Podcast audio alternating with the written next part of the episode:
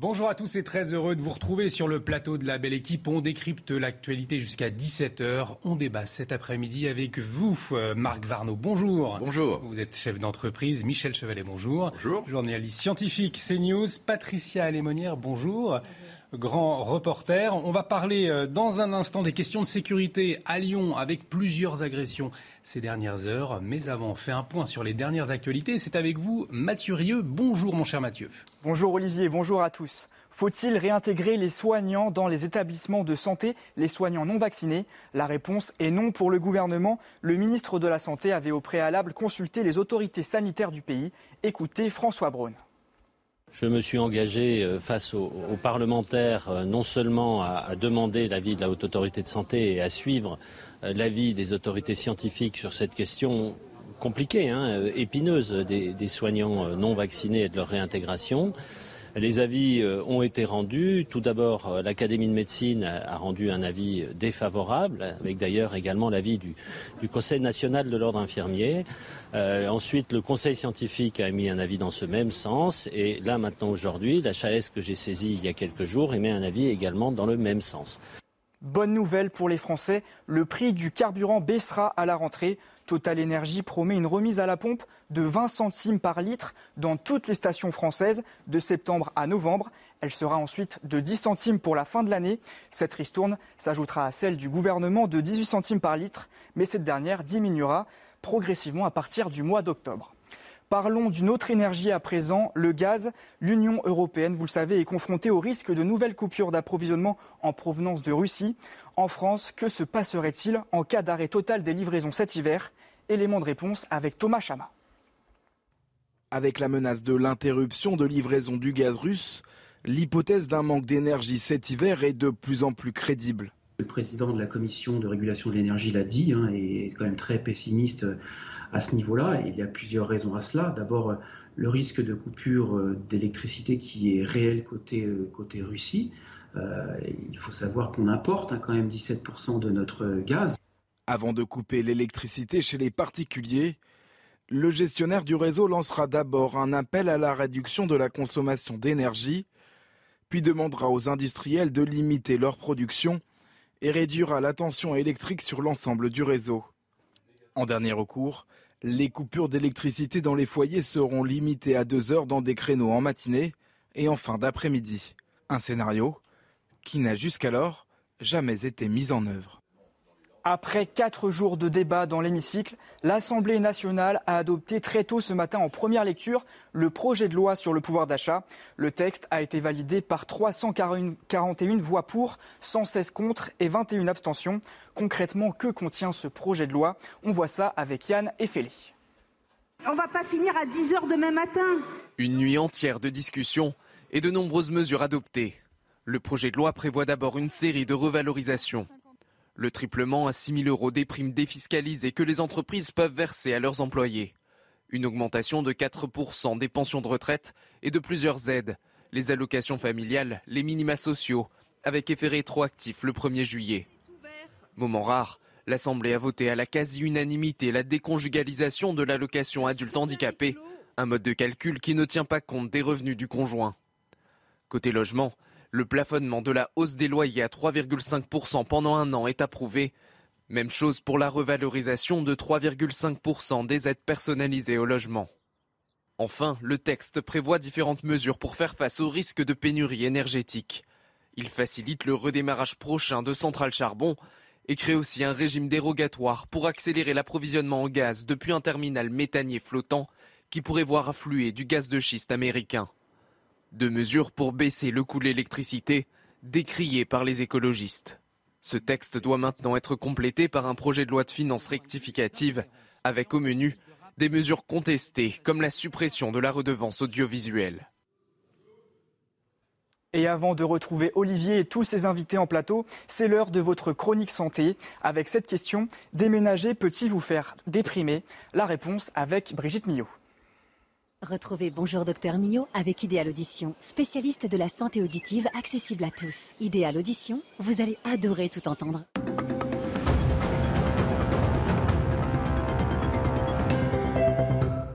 Si c'est pour aller habiter dans la maison de vos rêves avec l'amour de votre vie, normalement tout devrait bien se passer.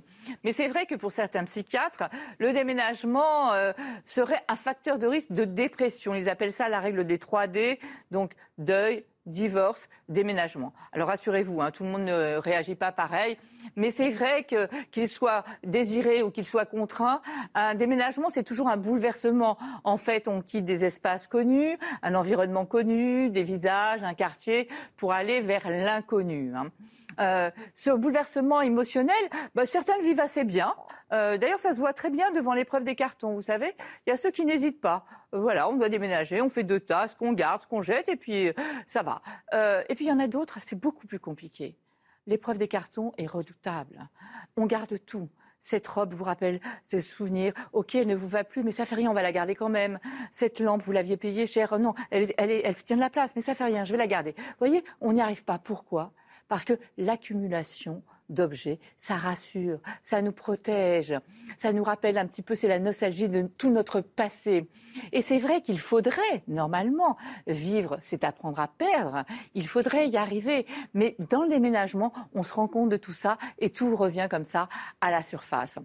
Euh, autre petit conseil, vous savez, quand on déménage en famille, il ne faut pas penser que c'est nous qui décidons. Non, on doit intégrer tout le monde, impliquer tout le monde dans ce déménagement. Il faut demander aux enfants, eux, ce qu'ils veulent aussi garder et ce dont ils veulent se débarrasser.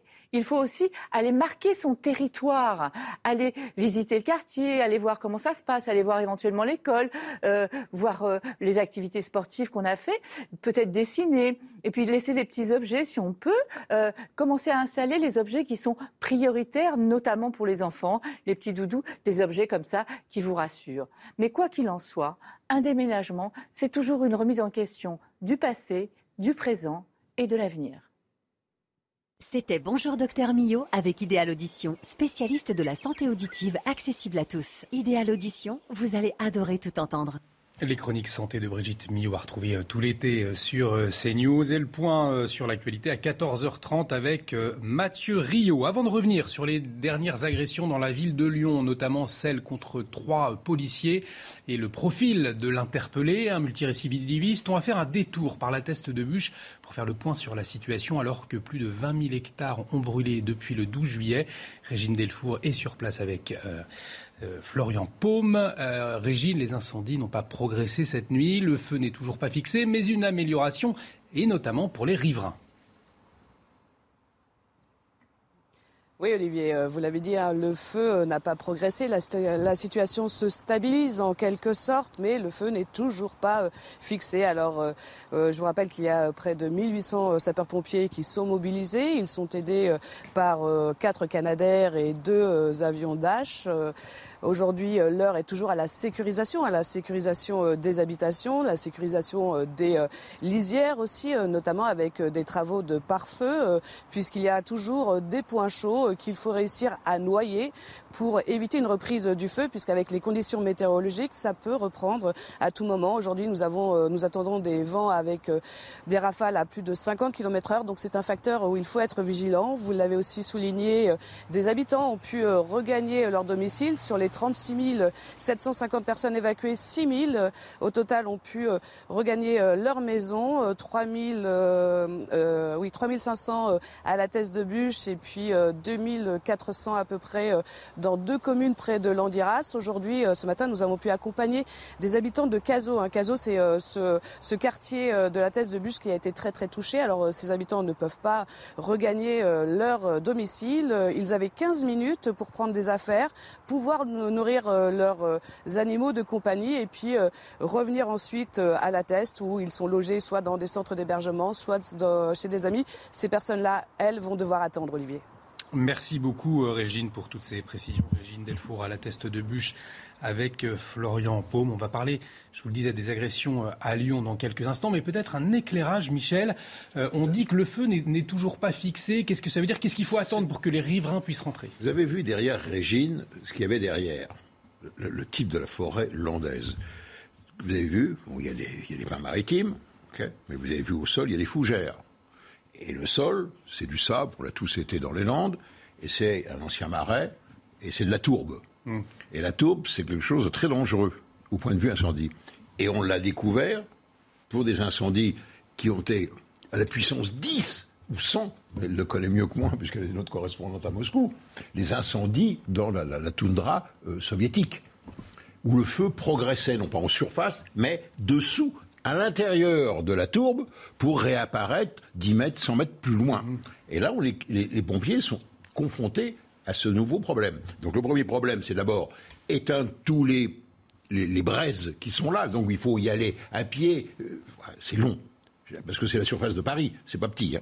Et puis, ils sont confrontés maintenant à un nouveau problème. Vous avez beau éteindre là où je suis, mais pendant ce temps-là, ça a cheminé, et donc ça, sera, ça va se trahir par des fumerolles, comme ils parlent, des, des petites émanations. Et s'il y a une petite émanation, ça veut dire qu'il y a une combustion très lente qui a été souterraine et qui va réapparaître. Et s'il y a un coup de vent là-dessus, ça va vous remettre le feu. Voilà, c'est très complexe ce Voilà pourquoi les équipes doivent rester, rester sur place. Effectivement, on comprend mieux pourquoi les, pompiers sont très prudents actuellement. L'actualité, je vous le disais, également marquée par ces agressions à Lyon, a commencé par ce passage à tabac de trois policiers dans le quartier de la Guillotière et beaucoup de réactions politiques depuis. Le suspect est un Algérien de 19 ans, défavorablement connu des services de police. Il est recherché pour une interdiction judiciaire du territoire. Les précisions de Thomas Chamard. Il est 19h20 mercredi soir quand trois policiers en civil tentent d'interpeller un homme suspecté d'avoir volé un collier quelques minutes plus tôt dans le quartier de la Guillotière à Lyon. Au moment de lui passer les menottes, une cinquantaine d'individus les prennent à partie. Deux d'entre eux sont blessés. Pour l'UNSA Police, ce qui importe, c'est d'abord ben, d'avoir une pensée pour nos collègues qui effectivement ont été blessés, hein, puisque l'une d'entre elles a quand même sept jours d'IDT et le deuxième collègue a deux jours d'IDT. Hein. Le suspect, un jeune homme sans domicile fixe âgé de 19 ans et de nationalité algérienne est désormais en fuite. Il est défavorablement connu des services de police pour 18 faits et recherché pour une interdiction judiciaire de territoire. Pour certains, le quartier de la Guillotière est devenu une zone de non-droit.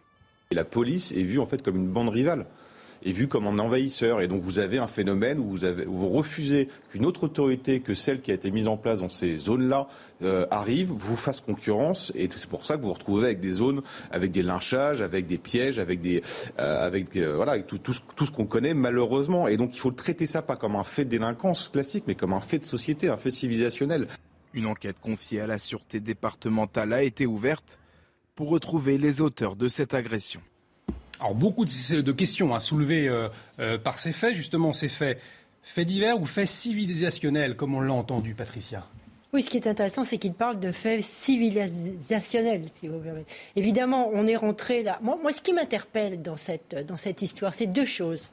Un, c'est le degré, effectivement, de violence. Cet individu agissait seul, il était connu par personne, et d'un seul coup, comme il y a trois policiers, tout le monde tombe mmh. sur les policiers. Donc ça veut dire que euh, c'est pas tant que euh, les policiers, euh, c'est une autre bande. Oui, c'est une autre bande, mais on n'est pas obligé d'être à ce point-là violent.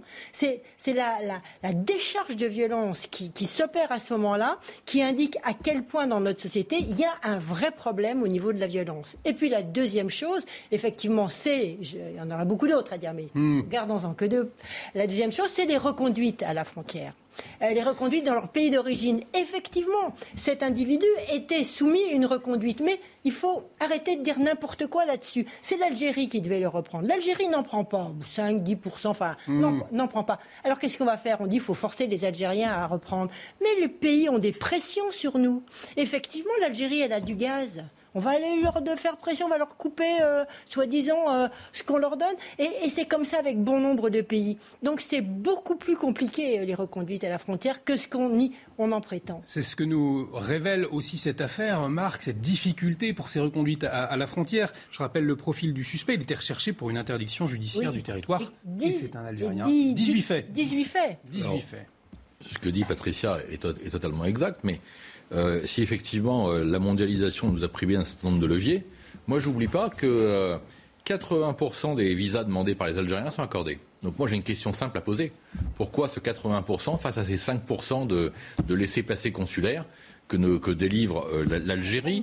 Donc ça veut dire qu'il ne délivre pas 95% de laissés-passer consulaires pour les expulsions. Hmm. Question très simple. Pourquoi délivrons-nous plus que 5% de visas à l'Algérie? Pourquoi? Parce qu'il les demande et parce que nous ne voulons pas fâcher les Algériens. Voilà. Donc pourquoi Faiblesse volonté diplomatique mal placée. Volonté diplomatique et accord financier. Voilà. Donc la, réalité, c'est que je crois qu'aujourd'hui, il y a 145 000 euh, demandes d'asile. Euh, moins de 20% sont accordées. On crée 120 000 au, QTF par an hein, qui ne sont, pas, sont pas appliqués, avec des exemples comme l'Algérie. Alors ensuite, on s'étonne qu'il y ait des zones qui deviennent des zones d'ultra non-droit, parce qu'on parle déjà de zones de non-droit il y a quelques années, c'est de l'ultra non-droit. C'est-à-dire qu'aujourd'hui, la présence même d'un policier identifié suffit à ce qu'il se fasse quasiment lyncher. Je crois qu'on est en, on est en situation d'urgence absolue sécuritaire. Et dans un quartier, oui, En Algérie, les policiers se font pas lâcher. C'est ça ma question. Vous voyez ce que je veux dire? Effectivement, c'est un autre dossier. Pour revenir. Mais non, mais. C'est lié, bien évidemment.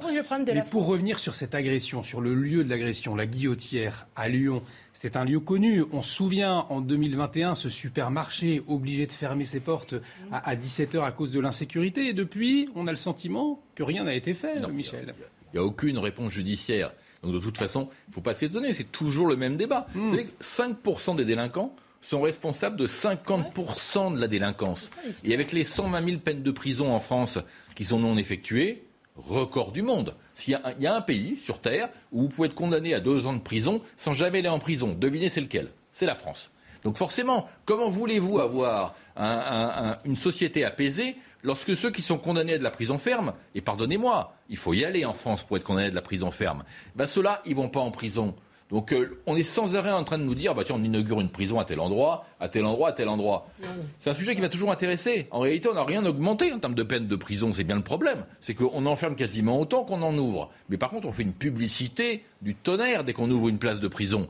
Et quand on enferme, on n'en parle jamais. 15 000 sur deux mandats, c'était la, promesse d'Emmanuel Macron. On condamne quand même beaucoup en France, il faut, il faut le savoir, et on emprisonne par rapport, quand on regarde les statistiques européennes, on emprisonne beaucoup. Moi, ce qui m'interroge, c'est pourquoi on arrive à une déflagration de violence à ce point-là dans notre pays il y, a une vraie question là qui se pose et qu'on ne voit pas de la même façon ailleurs. moi, je pense qu'il y a deux facteurs. Il y a le premier facteur qui est ces 5% de délinquants qui sont dehors lieu d'être en prison. Oui, mais pas forcément d'être à ce point-là. La deuxième raison, c'est qu'il n'y a absolument aucune aggravation des peines contre les agressions contre les policiers. Je vais vous citer simplement deux exemples. Il y a, gros, il y a je crois, il y a 30 ou 35 000 policiers qui sont blessés par an. 35 000 sur 250 000. Je ne sais pas si vous voyez le pourcentage. C'est gigantesque. Lorsque vous tirez un mortier d'artifice sur un, sur un policier, la loi, elle prévoit quoi? Parce que la loi, elle prévoit. La loi, elle, prévoit 30 ans de prison, tentative d'homicide. Il y a combien de voyous qui ont tiré des mortiers d'artifice sur des policiers qui ont été condamnés à 30 ans de prison. C'est pas la peine de chercher, il y en a zéro. Alors il y en a eu au Sable d'Olonne en début de semaine, mais parce qu'ils avaient mis le feu. Quelle peine Ils avaient mis le feu, effectivement, pas 30 ans de prison, euh, ça, c'est sûr. Mais pour revenir euh, à, cette agression, là on en parle parce qu'il y a eu cette vidéo, euh, mais les policiers sur place le vivent quotidiennement. C'est ce que nous disait un policier sur l'antenne ce matin. Écoutez-le.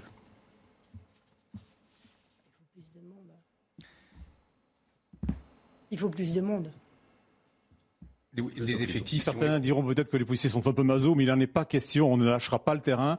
La guillotière, comme tous les quartiers et banlieues de la banlieue lyonnaise, euh, seront toujours sur la surveillance des policiers. Nous continuerons à faire notre travail. Nous nous battrons contre cette délinquance. Maintenant, il faut nous donner un coup de main. Il faut que les gens nous donnent un coup de main.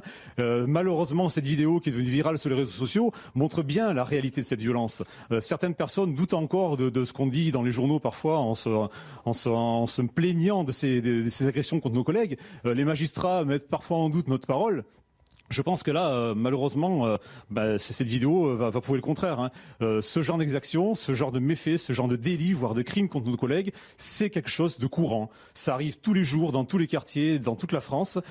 C'est donc Christophe Pradier, le délégué départemental rôle UNSA Police.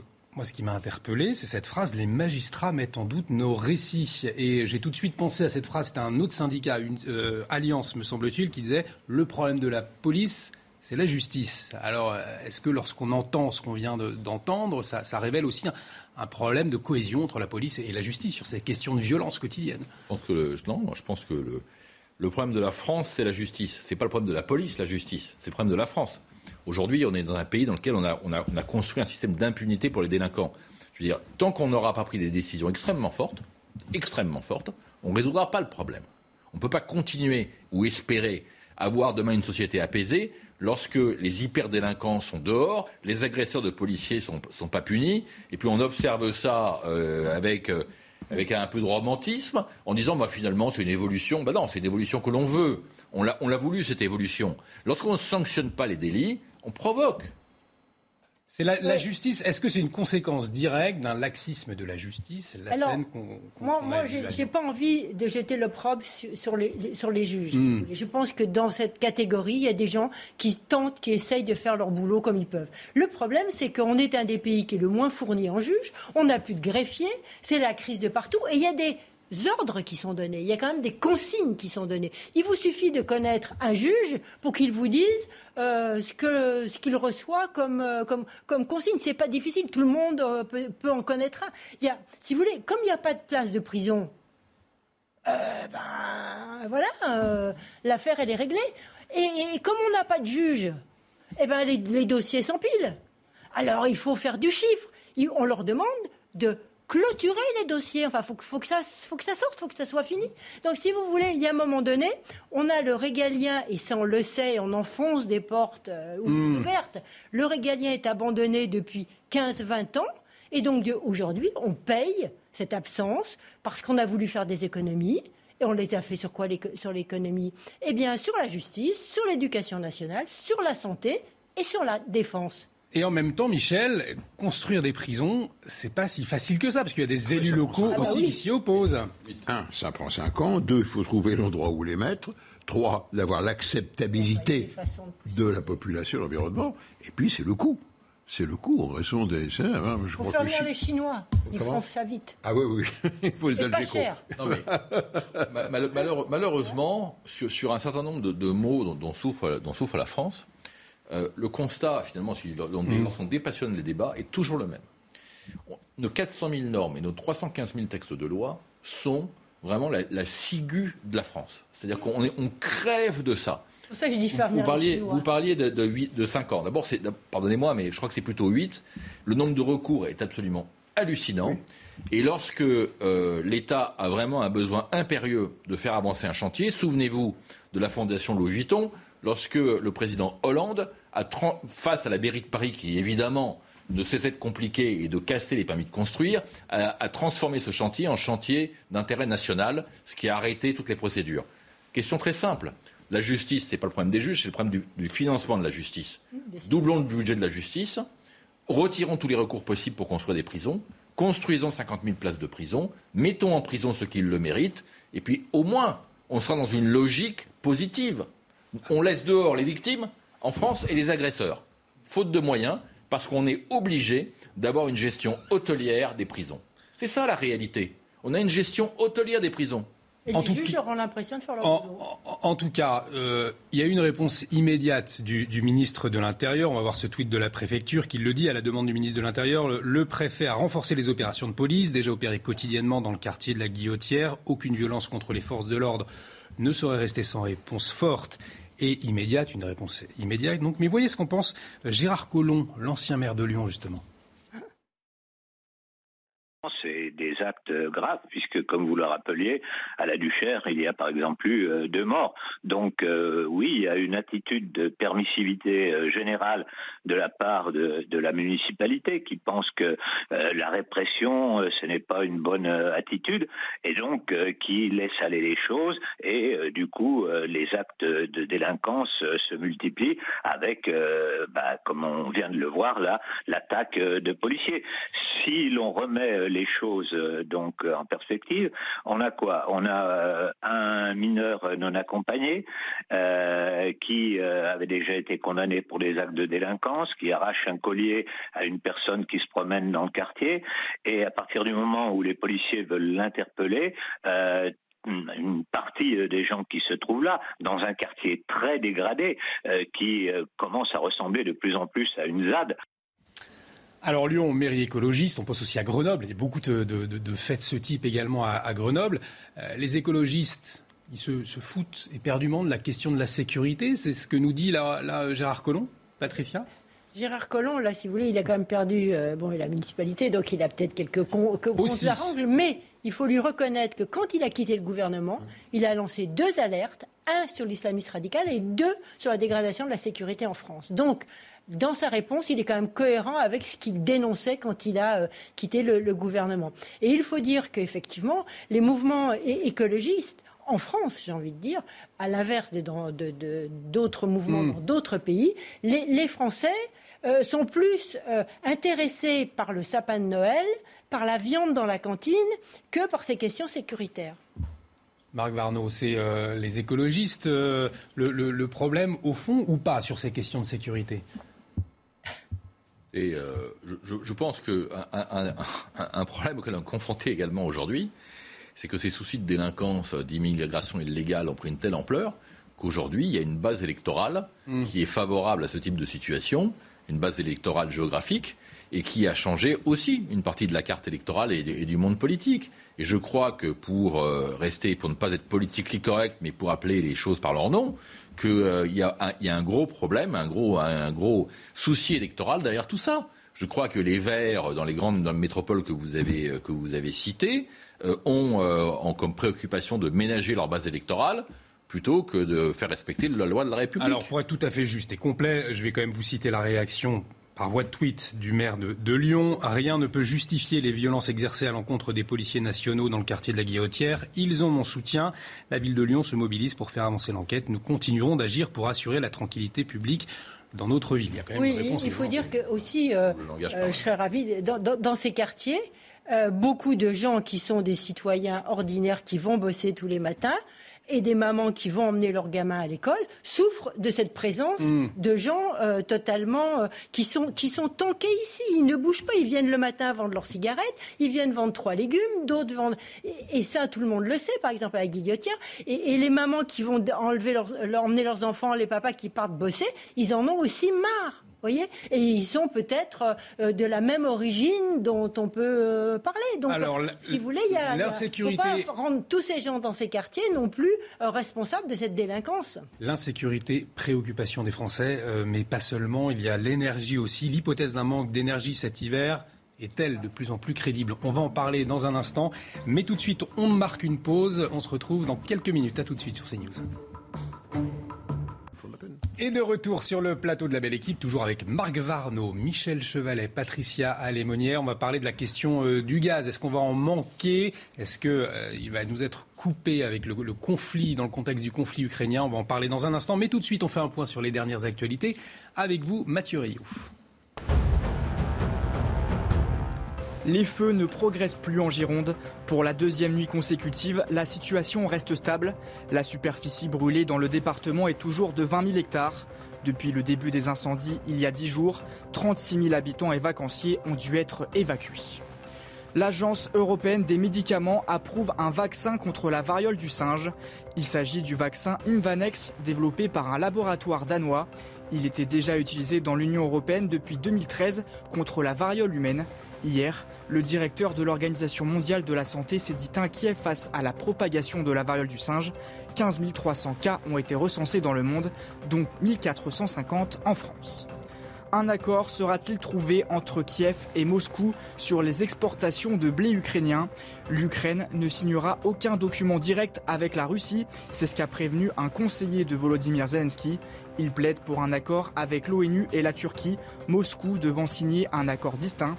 Aussi, l'Ukraine n'acceptera aucune escorte de ses bateaux de transport par des navires russes.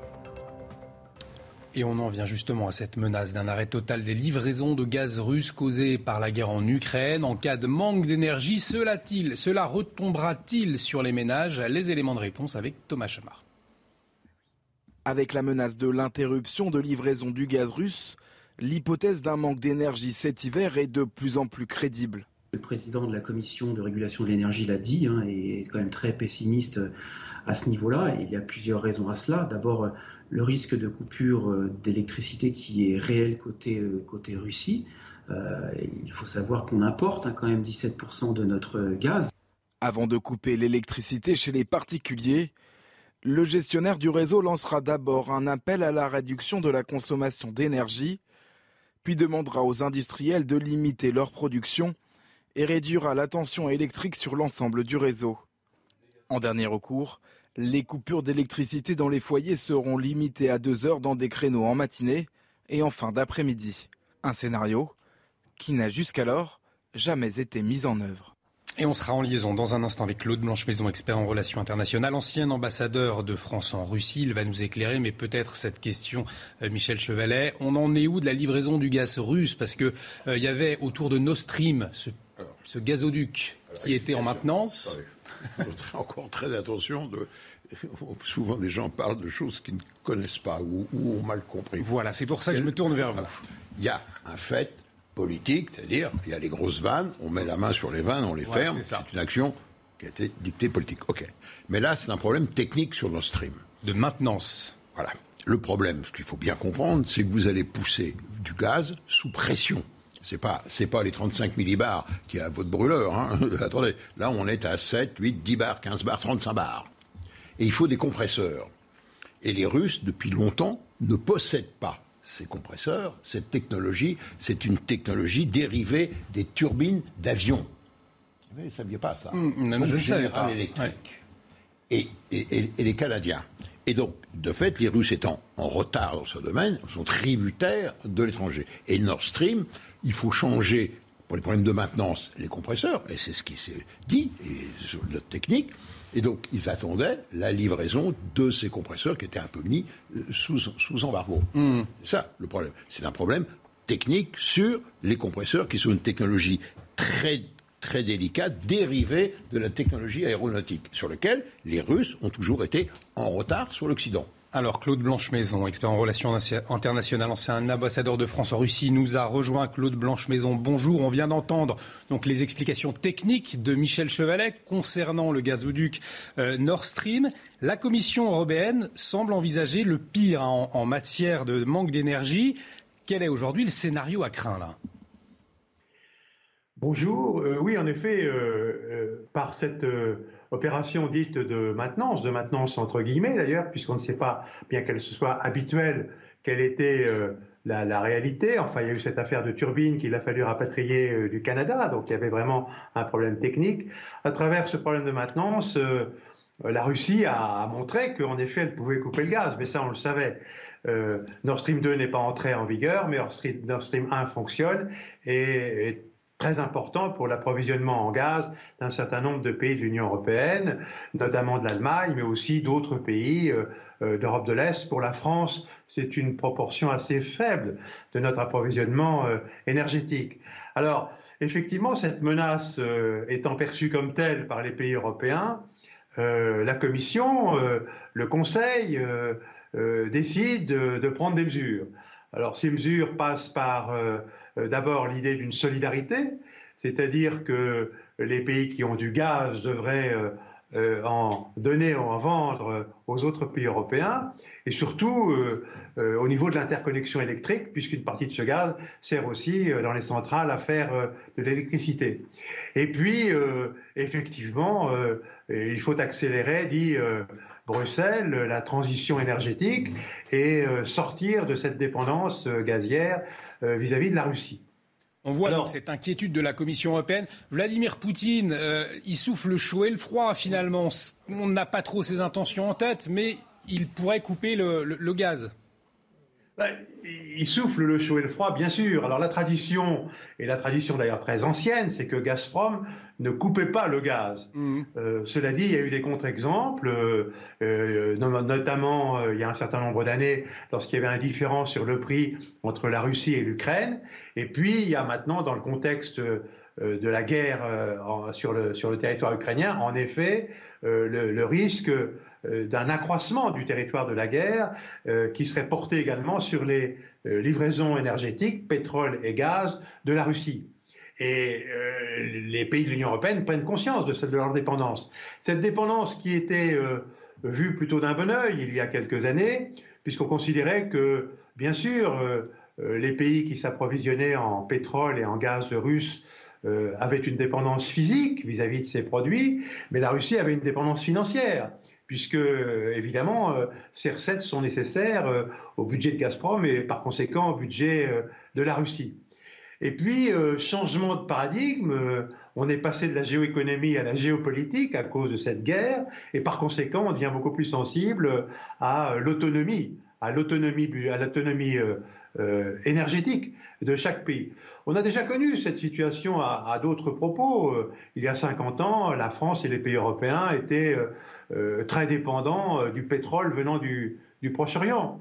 Et mmh. d'ailleurs, ce qui a motivé le, grand programme français de construction de centrales nucléaires. Claude Blanche-Maison, vous, restez avec nous. Patricia Alimonière réagissait et vous disiez, vous, vous, n'y croyez pas. Vladimir Poutine ne coupera pas le gaz. Je ne veux pas dire qu'il ne peut pas couper temporairement, mais je crois qu'il a il a besoin de ses exportations vers l'Union européenne. Il le vend 60% de son gaz euh, sur l'Union européenne. C'est 40% de ses recettes. Enfin, je veux dire, et depuis le début de la guerre, pour en finir avec les chiffres, euh, on, a versé 30 milliards à, l'État russe. Donc, il ne peut pas se passer de, cette manne pour l'instant. Alors et son objectif, c'est de nous faire peur, de nous faire frissonner, de nous inquiéter, de nous diviser. Et ça marche. Aujourd'hui, on a peur, on frissonne, on est divisé. Alors effectivement, il peut nous couper euh, à un moment donné, euh, temporairement, etc. Mais il ne tiendra pas à terme. et à un moment donné, dans un an, pas avant, je pense, ça va commencer à faire mal parce qu'on se retire, on diminue, donc l'argent qui rentre est moins important. Et franchement, ce n'est pas les Chinois qui vont compenser parce que pour l'instant, les gazoducs ne peuvent pas fournir autant de, envoyer autant de, gaz et de pétrole en, Chine. Effectivement, Claude Blanchemaison, c'est vrai que cette fracture au sein de l'Europe sur cette question du gaz, on commence à, à le, le constater. La Hongrie qui, elle, se tourne vers la Russie, il y a des discours différents. L'Espagne, également le Portugal. Oui, nous sommes bien d'accord et j'approuve tout à fait ce que dit Patricia Lémonière. Bien sûr que la Russie a besoin euh, des revenus de ce gaz et qu'elle ne peut pas euh, tout d'un coup euh, exporter massivement vers les pays d'Asie ou vers la Chine en particulier. Les infrastructures n'existent pas.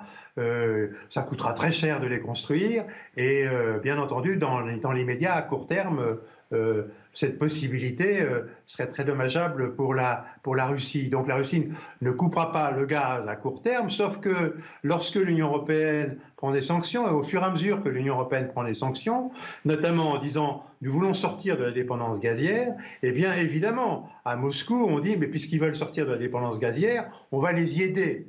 Euh, c'est-à-dire qu'à telle ou telle occasion, on coupera le gaz pour montrer, que euh, euh, nous, pouvons aussi avoir des idées pour établir le rapport de force. Ça dépendra de ce qui va se passer sur les autres sujets, y compris sur le sujet de la guerre en Ukraine, je crois. à l'intérieur de l'Union européenne, vous venez de le dire, il y a une division, puisque les pays qui sont très dépendants de ce gaz, évidemment, ne peuvent pas s'en passer. Et puis il y a aussi euh, les pays du Sud qui n'ont aucune envie de partager euh, le, sacrifice que peut-être il faudra faire, puisqu'on parle déjà de couper euh, l'électricité deux, heures par, deux heures par jour, même l'hiver prochain ou, ou l'hiver suivant. Par conséquent, le, sujet de l'autonomie énergétique à plus ou moins euh, moyen terme est sur la table de toute façon euh, des pays européens. Alors on va écouter Clément Bonny s'exprimer ce matin sur CNews et lui il a assuré pas de coupure d'hiver cet été. On l'écoute.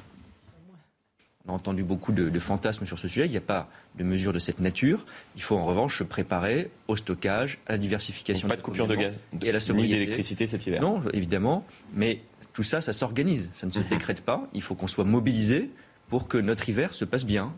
Marc Varnaud, il faut s'organiser pour que notre hiver se passe bien. Comment on s'organise? Déjà, je vais, déjà, je vais, vous surprendre, mais euh, moi, je pense comme Patricia Lémonière que, que la Russie va pas fermer le, robinet du gaz. Mhm. et, je pense que, aussi étrange que ça paraisse, que ça risque de déranger un certain nombre de nos politiques. Parce qu'on aimerait bien faire passer sur les Russes la responsabilité des problèmes énergétiques qu'on qu'on risque d'avoir ou qu'on aura à la rentrée. Et donc, quand le ministre s'exprime, euh, il oublie juste de préciser qu'on a 70% de notre énergie électrique qui provient du nucléaire, qu'on a la moitié du parc qui est arrêté, bravo la gestion d'EDF en passant, et que donc on perd 35% de notre capacité énergétique, et puis il commence à se rendre compte que ben, à la rentrée, l'automne, et parlons pas de l'hiver, arrivant, ça va être super problématique. Donc si effectivement les Russes, euh, ce que moi je crois aussi, ne vont pas euh, fermer les, vannes et vont continuer à nous livrer, il va falloir quand même expliquer aux Français parce que l'on risque ces coupures de deux fois deux heures par jour, même si le gaz russe est, livré, il va falloir leur expliquer que ben voilà, vous allez devoir éteindre vos usines, vos commerces, euh, votre, votre électricité deux heures par jour. Ce qui pas produit, c'est pas possible. C'est pas produit depuis la guerre, et je crois que le gouvernement commence à prendre conscience que là, c'est pas une explosion euh, sociale, c'est une explosion nucléaire totale. C'est pas euh, social, c'est tout le monde. Imaginons que demain, l'électricité soit coupée en France et que la responsabilité est clairement identifiée comme venant de chez EDF, qui a extrêmement mal géré l'entretien des, réacteurs nucléaires, je ne pense pas que le gouvernement sera en position de dire c'est la faute des Russes. Michel, des, sites industriels, des entreprises, elles ne pourraient pas se voir privées de gaz et d'électricité, mais vous voulez réagir. Allez-y. On mange un peu tout. Bon, il a raison, il y a une gestion aberrante de la maison EDF. C'est indéniable. La clé de tout cela, ce n'est pas l'Ukraine, c'est pas la Russie, c'est la météo. Si vous avez un hiver doux, comme on en a eu un, on passera. Hmm. Avec quelques petites restrictions, ce qu'on appelle des délestages, mais qui sont déjà prévus dans les contrats. Ils ont des, des industriels ont des contrats effaçables, c'est-à-dire que diffèrent leur, consommation. Ça, ça existe déjà, donc c'est pas la peine d'inventer. Par contre, si vous avez un hiver rigoureux, des, des températures nettement en dessous de zéro et pendant plusieurs semaines, alors là, ça va être très difficile. Pourquoi? Parce que le chauffage électrique en France est prédominant. C'était aussi une stratégie politique. Et cher. Oui, euh, ouais, enfin, il devient, il devient cher. Il devient cher, il n'était pas. On, on, avait fait du dumping. Hein. EDF faisait du dumping par rapport à son concurrent, l'ex-GDF, alors que c'était la même maison au départ. Hein, de toute façon, eh bien, auprès des, des, architectes, et en disant, on va vous arranger ça, virez-moi le gaz, on va vous mettre du chauffage électrique avec des, ce qu'on appelle des grippins. C'est-à-dire, c'est une hérésie et on la paye, on la paye beaucoup. Patricia et Marc ensuite. Juste ajouter un petit. Moi, ce qui me ce qui m'étonne aujourd'hui, c'est qu'on dit, euh, voilà, il, il, faut se préparer peut-être, si l'hiver est rigoureux, mais la France, on fait que se préparer. C'est-à-dire que, sérieusement, un plan connu de restriction d'annonce par rapport aux efforts que devraient faire les Français aurait dû être mis en place dès le mois de juillet. Ah mais non, on va faire comme pour les masques, ça va être euh, fin novembre, euh, au moment où ça sera trop tard. Et les autres pays sont beaucoup plus en avance que nous sur la préparation de ces mesures euh, d'économie. Attendez, il n'y a rien de nouveau, c'est la chasse au gaspillage. Attendez, bah quand vous regardez les mesures, c'est ce qu'on se disait tous les deux, Patricia, qui sommes des anciens dans ce domaine-là. Moi, j'ai participé à la campagne parce qu'elle était sur TF1, la chasse au gaspillage en 73. Hein, pétrolier. Il n'y a rien de nouveau. Hein, pour, pour, continuer sur, sur le, le problème énergétique, euh, Bruno Le Maire déclarait en septembre 2021, l'année dernière, qu'il fallait absolument que la France sorte du marché européen régulé de l'électricité, parce que ça nous faisait exporter de l'électricité la journée et importer de l'électricité le soir beaucoup plus cher. Ce même Bruno Le Maire nous a déclaré il y a 15 jours qu'il fallait nationaliser EDF parce que l'indépendance énergétique de la France était à ce prix-là. Évidemment, il ne nous a pas dit que EDF était dans une telle situation catastrophique financière qu'on était obligé de nationaliser pour que l'État ait pas 84 mais 100%, de façon à ce que l'État, pour être très clair, puisse garantir, les, garantir pour le compte d'EDF, puisque plus personne ne prêtait un euro à EDF. Claude Blanche-Maison, qui est toujours euh, avec nous, on a donc entendu les alertes à la fois du président de la République le 14 juillet et plus récemment d'Ursula euh, von der Leyen. La relance des centrales euh, à charbon, ça a été mis en place. Est-ce que l'Europe se prépare ou s'est préparée à un véritable plan justement pour faire face à une éventuelle coupure de gaz de la part de la Russie? Mais comme ça vient d'être dit, je crois qu'elle se prépare, mais pas suffisamment. Hmm. Euh, en effet, euh, l'Allemagne va rouvrir non seulement des centrales à charbon, mais des centrales à lignite, ce qui est probablement le, combustible le plus polluant qu'on puisse imaginer, et ça veut dire qu'on en est aux, extrémités. Moi, je me demande pourquoi, d'ailleurs, en France, on ne vote pas une loi, tout simplement, pour euh, dire que de la même façon qu'il y a une loi pour définir un stock stratégique de pétrole, eh bien, il faut une loi pour définir un stock stratégique de gaz. Actuellement, euh, les stockages de gaz sont des stockages très largement privés. Il devrait y avoir en effet une maîtrise des pouvoirs publics sur ces stockages de gaz. Et pourquoi n'aurions-nous pas, comme pour le pétrole, trois mois, quatre mois de stockage de gaz. Actuellement, les stockages qui existent, qui sont donc en nombre limité, ne sont remplis qu'aux deux tiers, et c'est en effet très dommage. Ça veut dire un manque de prévision sur ce qui va se passer euh, l'hiver prochain. Autrement dit, il faudrait sans doute qu'une administration euh, de, de, de, décision, une administration de mission soit mise en place pour faire cela, un petit peu comme on l'avait fait au moment de la crise pétrolière de 74 d'ailleurs, où on avait créé une délégation générale à l'énergie qui était précisément chargée de ça, les économies d'énergie oui, mais sortir de la dépendance énergétique et surtout assurer la, sécurité énergétique du consommateur. Marc Varno, vous vouliez réagir à ce que Claude Blanche-Maison vient de proposer Oui, je crois que la, je crois que la, vraie décision qu'il faudrait prendre, c'est de relancer en urgence nationale le programme nucléaire pour retrouver une vraie, pardonnez-moi, mais là une vraie indépendance euh, énergétique et qui ne soit pas euh, demain euh, soumise au bon vouloir de M. Poutine X ou Y. je crois que si on veut une indépendance énergétique, il ne faut pas se reposer sur une nation étrangère. On a, on a, on a le savoir-faire, on a la technologie, on a de quoi construire des centrales nucléaires, construisons des centrales nucléaires, sortons du problème. Patricia. Euh, moi, ce qui m'inquiète un peu aujourd'hui, c'est cette fragmentation de l'Europe sur cette question énergétique. Hmm. Parce que tout le monde dit ah bah non, moi l'Espagne dit bah non, mais moi attendez, je ne vais pas payer pour l'Allemagne. Le Portugal dit mais moi je suis indépendant du gaz russe totalement avec mes éoliennes et tout ce que j'ai mis en place. Je ne vais pas payer pour l'Allemagne, pour les erreurs de l'Allemagne. Ils oublient tous que l'Allemagne, ça fait vivre toutes les entreprises françaises et portugaises et espagnoles. Parce qu'on est tous interconnectés. Si l'Allemagne économiquement s'effondre, c'est l'Europe, l'Europe qui s'effondre économiquement. Donc cette solidarité prétendue par certains, c'est pas une solidarité de bisounours, c'est une solidarité pour faire en sorte que notre économie sur un plan, on est tellement intégré aujourd'hui, mmh. sur un plan euh, européen, ne s'effondre pas. C'est-à-dire dire, oh ben, les Allemands, débrouillez-vous, c'est vous qui, qui nous avez mis dans la, hum, excusez-moi, mmh. Eh bien, c'est pas possible parce que tous nos les, Allemands, le commerce, les entreprises, les sous-traitants travaillent avec l'Allemagne. Donc, si l'Allemagne s'effondre, eh ben, toute l'Europe s'effondre. Le problème, c'est qu'il faudrait Pardonnez-moi. Donc, euh, un peu de solidarité. et puis, si on remonte un peu en arrière, on se rend compte quand même qu'en 1995, quand on a créé l'OMC, les politiques étaient tous ravis. Quelle décision On va mondialiser le commerce, bravo. Tous les chefs d'entreprise disent attention, ça va être une catastrophe. Bilan, 25 ans après, le PIB chinois a été multiplié par 16, le PIB européen par 2, le PIB américain par 2. Voilà. Conclusion de l'affaire. Tout est parti en Chine. Et aujourd'hui, quand on parle de relocalisation, d'indépendance énergétique, tous ces sujets-là sont totalement liés à l'OMC. On a voulu tout mondialiser et on se rend compte à quel point c'est une catastrophe. Il ne faut pas que la Chine se mette à envahir Taïwan parce que là, on sera très très mal. Claude Blanche-Maison, l'enjeu euh, donc pour, euh, pour l'Europe, c'est l'unité face à cette guerre en Ukraine aujourd'hui oui, bien sûr, l'enjeu c'est l'unité.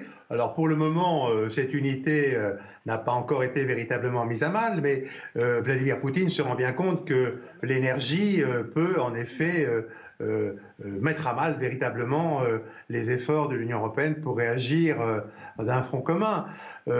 c'est assez facile puisque chacun des États membres est dans une situation différente et que contrairement à ce qu'on dit parfois, euh, l'interconnexion entre les réseaux électriques des différents pays de l'Union européenne n'est pas, pas parfaite. Elle est bonne euh, entre, entre la France et l'Allemagne, la Belgique, mais elle est, elle est assez, assez limitée, euh, pour ne pas dire mauvaise, avec les pays du Sud. Il se trouve que j'ai servi aussi en Espagne et les, les, Espagnols ont toujours souligné que l'interconnexion électrique entre la France et l'Espagne ne répond pas aux normes européennes.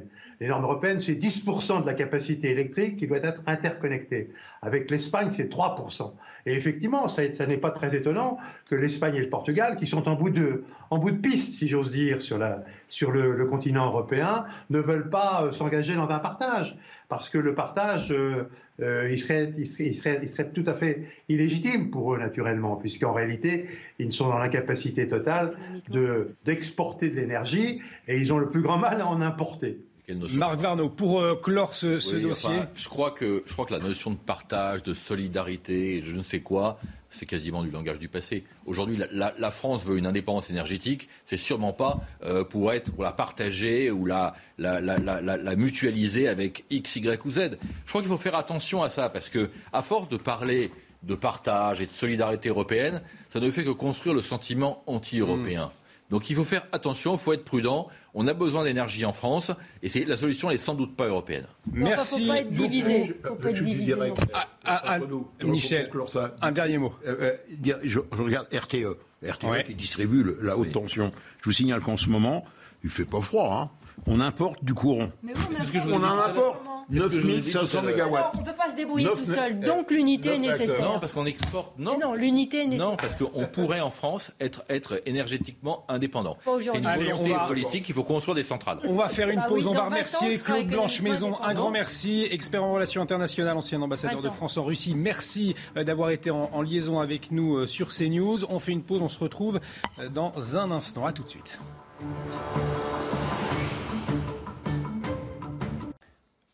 De retour sur le plateau de la belle équipe avant 15h30, on va parler de cette application de rencontre entre musulmans. Muse, elle vient d'annoncer la prise en charge des amendes pour port du burkini dans les piscines en France. Et Beauvau a saisi la justice. On va en débattre, je vous le disais avant 15h30, mais tout de suite on fait un, un point sur les dernières actualités avec Mathieu Rio. Rebonjour mon cher Mathieu. Rebonjour Olivier. En Gironde, les incendies sont stabilisés mais ne sont pas encore éteints. Plus de 36 000 habitants et vacanciers ont été évacués depuis le début des feux il y a 10 jours. Aujourd'hui, les habitants de Cazaux ont eu 15 minutes pour retourner à leur domicile, prendre des affaires et nourrir leurs animaux. Leur réintégration chez eux n'est pas encore d'actualité. Écoutez-les, c'était au micro de Brigitte Delfour et Florian Paume. Si on nous a fait faire un convoi pour récupérer des affaires et donner à manger aux animaux, c'est que c'est pas pour maintenant. C'est pas facile. Devoir courir pour rentrer chez soi, c'est vraiment pas drôle. Et courir pour repartir. J'ai pu bénéficier du premier, euh, du premier convoi, les premiers convois qui ont été faits la semaine dernière. Donc il m'a permis de, récupérer quelques affaires pour, pour travailler, m'occuper de mes animaux que j'ai laissés ici par choix, parce que là où je suis hébergé, ça serait trop compliqué. J'ai pas de colère parce que bon, les mesures qui ont été prises, c'était les bonnes mesures. Euh, raisonnablement, moi-même, tout seul, déjà, j'avais évacué dans l'après-midi du 14 juillet parce que j'ai vu que la situation se dégradait et quelques minutes après, j'ai vu arriver euh, les policiers nous disant d'évacuer. On fait rentrer les gens du Pila. Ça a brûlé, ça fait deux jours, et nous, ça fait une semaine. J'espère que là, lundi ou mardi, on rentre à la maison, parce que là, c'est pas possible. Là, il y a tout le monde qui est en train de, de, forcer les barrages. C'est plus possible, là. Là, il va falloir qu'ils nous laissent rentrer, sincèrement. Face à la menace du feu, 387 animaux du zoo du bassin d'Arcachon ont été évacués d'urgence en début de semaine. Ils ont été répartis dans les parcs les plus proches. Des singes, des renards, oiseaux et lynx sont arrivés à Douai-la-Fontaine. Le reportage sur place de Jean-Michel Decaze. L'équipe du bioparc de Douai-la-Fontaine est partie au zoo de la Thèse de Bûche lundi à 13h. Retour le lendemain soir avec 10 animaux. Dans cette caisse, deux fourmiliers qui ont fait un voyage de 300 km vers Angers. Romain et Élodie étaient du voyage. Quand on les a déchargés, on leur a mis leur gamelle, ils ont touché un petit peu, ils ont un peu mangé et ils sont directement partis se coucher. Ils ont besoin de se reposer maintenant et de reprendre leurs esprits, un peu comme nous aussi, hein, qui, avons, qui avons été là-bas et, et qui n'avons pas dormi pendant plus de 24 heures. Le lynx récupère lui aussi et il a le sommeil lourd. L'équipe de Douai-la-Fontaine est partie à 6, vétérinaires, soigneurs, deux chauffeurs de camion, un agent technique, tout le monde emmené par le directeur. C'était juste impensable d'imaginer euh, ce- tous ces animaux périr dans, dans- dans un, inc- dans un incendie. Donc euh, on s'est mobilisé. Et là, la chaîne humaine a été extraordinaire. On a été très vite une centaine sur place. On est venu avec euh, des dizaines et des centaines de caisses de varicanelles pour transporter les animaux. Sébastien Laurent, patron du zoo voisin de la Boissière du Doré, près de Nantes, était sur place lui aussi. Il faisait 44 degrés à 17h30. Euh, c'est des conditions qui sont quand même extrêmes. Normalement, on ne on met jamais d'animaux dans des, dans des caisses à des températures comme ça. Donc, évidemment, on a pris des risques. 22 parcs en France accueillent les pensionnaires du zoo de la Thèse de Bûche. 380 animaux ont été répartis. Ils ne reviendront que lorsque les fumées auront totalement disparu. Gérald Darmanin en déplacement en Corse aujourd'hui. Le ministre de l'Intérieur y a annoncé le renforcement des moyens judiciaires pour lutter contre la criminalité organisée. L'objectif, selon ses mots, éviter que la Corse ne devienne une plaque tournante de la drogue en Méditerranée. Écoutez-le. Le garde des Sceaux, euh, je m'en suis exprimé euh, avec lui avant euh, ce déplacement, vous le savez, a décidé des renforcements tant sur l'île de Beauté qu'à Marseille pour le parquet et pour les magistrats de siège.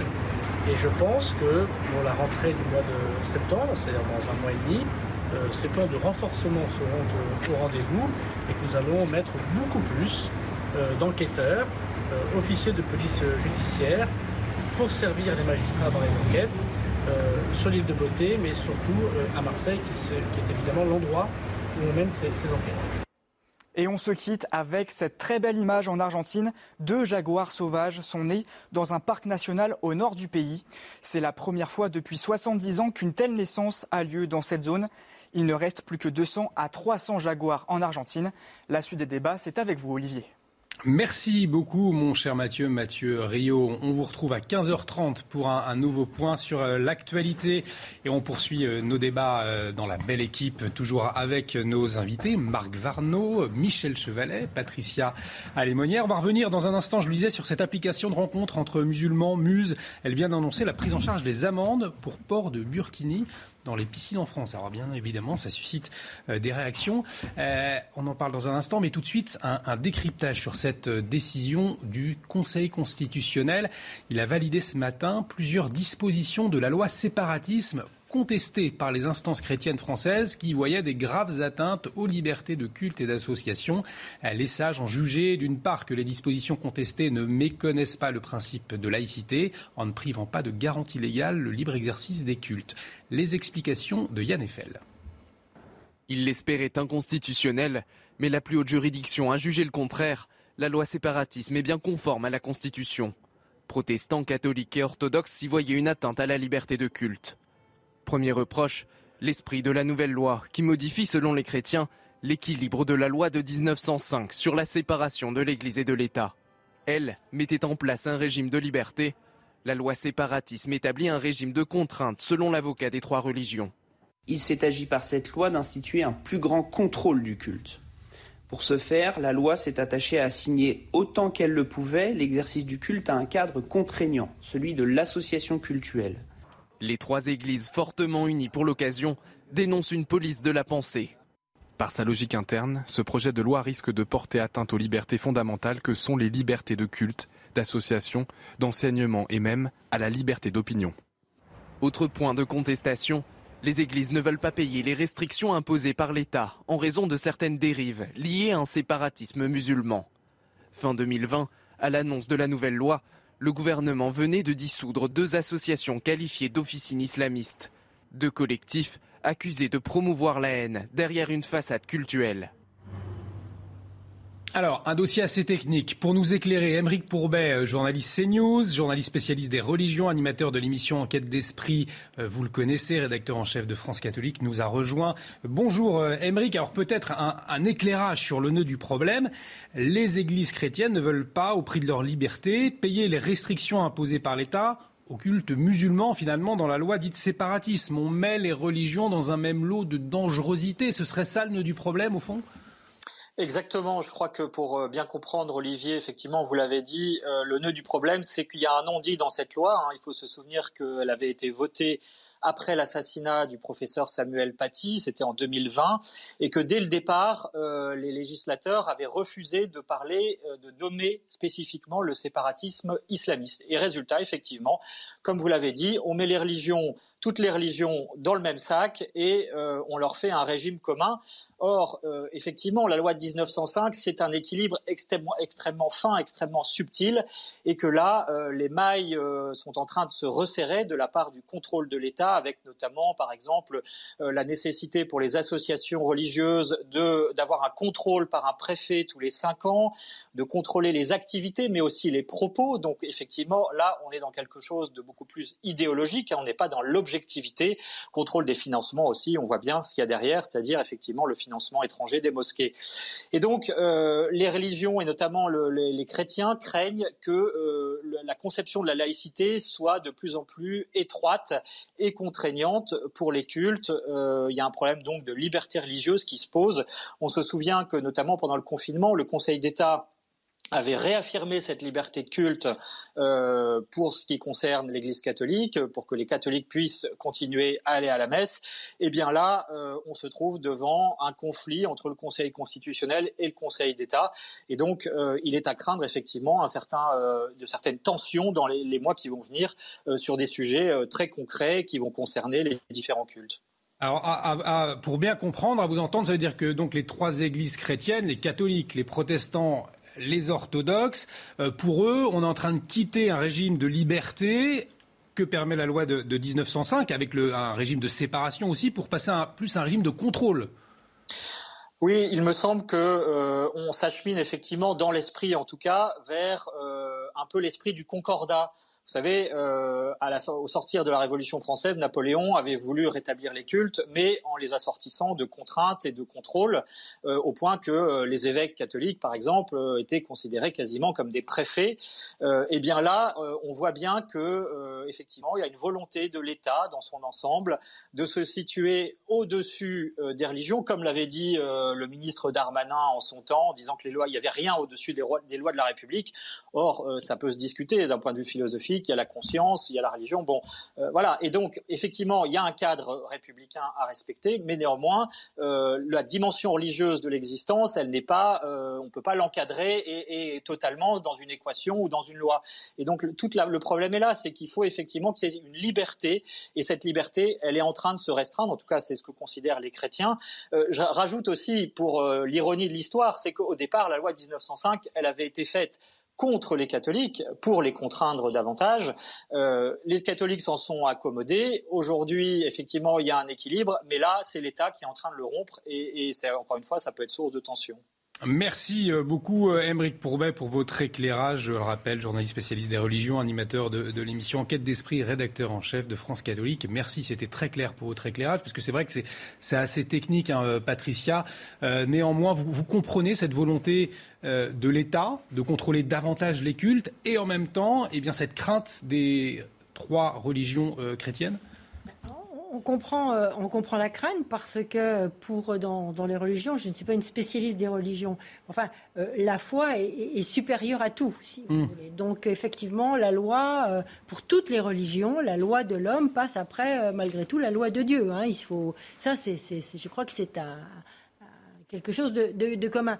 Mais enfin, je veux dire, euh, ça prouve l'ambiguïté euh, du gouvernement lorsque cette loi a été votée, parce qu'effectivement, cette loi était essentiellement dirigée vis-à-vis euh, des mosquées radicales et des associations de loi 1901 et qui pas de 19 par, qui était qui mélangeait la, tout. La subtilité aussi, c'est que le culte musulman, c'est la loi mélange, 1901. On mélange dans, dans, le 1901, on met, on met un peu tout.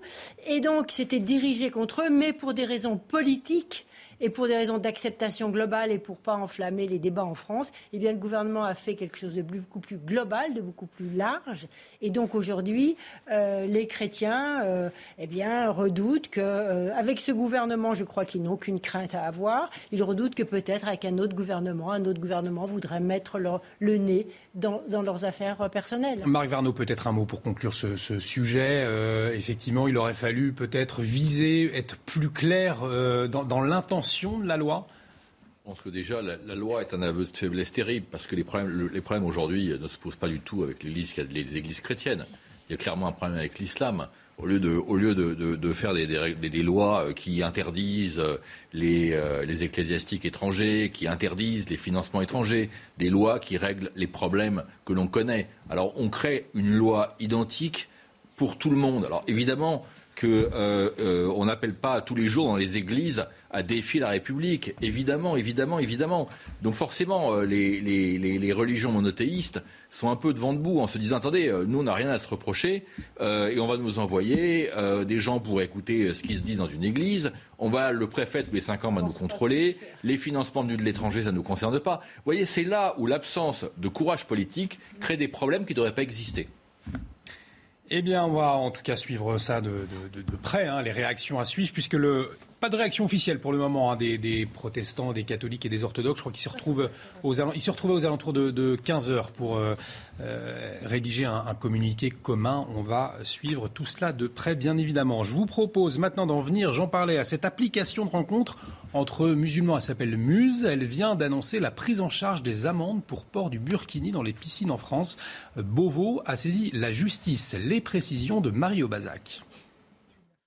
Ce site, à la base, c'est en fait un site de rencontre entre personnes de confession musulmane. Et effectivement, vous le disiez, hein, il propose sur son site de régler les amendes des femmes qui portent le burkini. Voilà ce qu'on peut lire. Je cite Sœur musulmane, il fait chaud dehors, allez nager tranquillement. Ne vous inquiétez pas, Meuse vous remboursera si vous êtes verbalisé pour peur port du euh, burkini. Gérald Darmanin a donc tout de suite euh, signalé ses agissements euh, à la justice. Il explique hein, nous ne laisserons pas des organisations communautaristes structurées des dérives séparatistes au sein de notre République. Meuse a en fait prévu non pas de payer directement les amendes des femmes qui pourraient être verbalisées pour port du burkini, mais de les rembourser ensuite sous réserve de l'obtention de documents spécifiques. Le site explique même qu'il a prévu pour cela une enveloppe de 25 000 euros Hein, pour payer ces amendes pour port euh, du burkini. Alors ce qui est illégal, ce n'est pas de rembourser euh, ces amendes, mais c'est en fait de l'annoncer publiquement, d'en faire la publicité. Et le code pénal prévoit pour ça une sanction pouvant aller jusqu'à 6 mois de prison et 45 000 euros d'amende. Alors l'application s'était déjà fait connaître pour avoir prétendu qu'il y avait un million de musulmans à Paris. On peut se poser la question, une polémique pour un bon coup de pub au fond? Une polémique parce qu'on sait qu'on craint pas grand-chose une polémique parce que l'on sait que euh, les éventuelles poursuites euh, donneront euh, lieu à, presque rien. Pourtant, ils sont passibles de 6 mois de prison et de 45 000 euros d'amende. Quand est-ce qu'en France, on applique la loi? Quand est-ce qu'en France, quand un site décide de défier la loi de la République, on coupe? Ça, c'est vraiment des en Grande-Bretagne. Est-ce que ça va justement, ça va compliquer les, les, les démarches Non, mais attendez, il y a d'autres pays dans lesquels, attendez, on a, on a un exemple qui est M. Rachid euh, Nekaz. Vous vous souvenez de Rachid Nekaz? Lui, il payait les amendes des femmes qui étaient avec les voiles intégrales. Il a été poursuivi, il lui arrivait rien du tout. C'était dans les années 2010. Hmm. Ce monsieur est rentré en Algérie, où il a continué en Algérie à défier. Ah bah ça n'a pas traîné. Il a pris 50 ans de prison, 500 000 dinars d'amende. Là, il vient juste d'être libéré parce qu'il est dans un état euh, de santé euh, très mauvais. En Algérie, il plaisante pas. Voilà. Donc, euh, donc, si vous voulez, moi, je, encore une fois, on revient à cette espèce de leitmotiv. L'autorité de l'État, quand l'État décidera de se faire respecter, il n'y a aucun site web qui osera défier l'autorité de l'État c'est une sorte de, défiance, effectivement, euh, vis-à-vis de l'autorité de l'État Bien sûr que c'est une, forme de défiance, puisque le, Burkini, euh, euh, c'est un, un, enjeu politique, comme la femme en islam est un enjeu politique. Et c'est interdit en France, par, je pour, pour, ah, je veux dire, l'islam, s'il est l'islam radical, j'entends, hein, hmm. l'islam radical, s'il était privé de la femme, comme objet pour focaliser, pour, comme objet pour assurer sa, une, une, de, une de ces, j'avais dire, c'est un de ces chevals de, de, de, Troie. Hein. Enfin, c'est, c'est, c'est, là-dessus qu'il s'est appuyé essentiellement. L'islam radical sans la femme perd tout. Donc, euh, euh, eh bien, la femme aujourd'hui, euh, logiquement, il y a le burkini, il y a le voile intégral, il y, a, il y a toutes ces questions qui reviennent et qui minent en fait notre société, et surtout qui se, puisqu'il y a une imprégnation lente et, diffuse dans notre société, eh bien ça se répand. Et parler aujourd'hui de, de mus, ça, participe à, la prolifération, en quelque sorte, j'ai envie de dire malheureusement, euh, de tous ces sites communautaires qui appellent à un islam beaucoup plus dur et beaucoup plus euh, séparationniste, si on peut le dire comme ça, euh, de la pratique musulmane en France. Et on voit d'une pratique beaucoup plus dure, Michel, grâce aux nouvelles technologies, cette application Muse.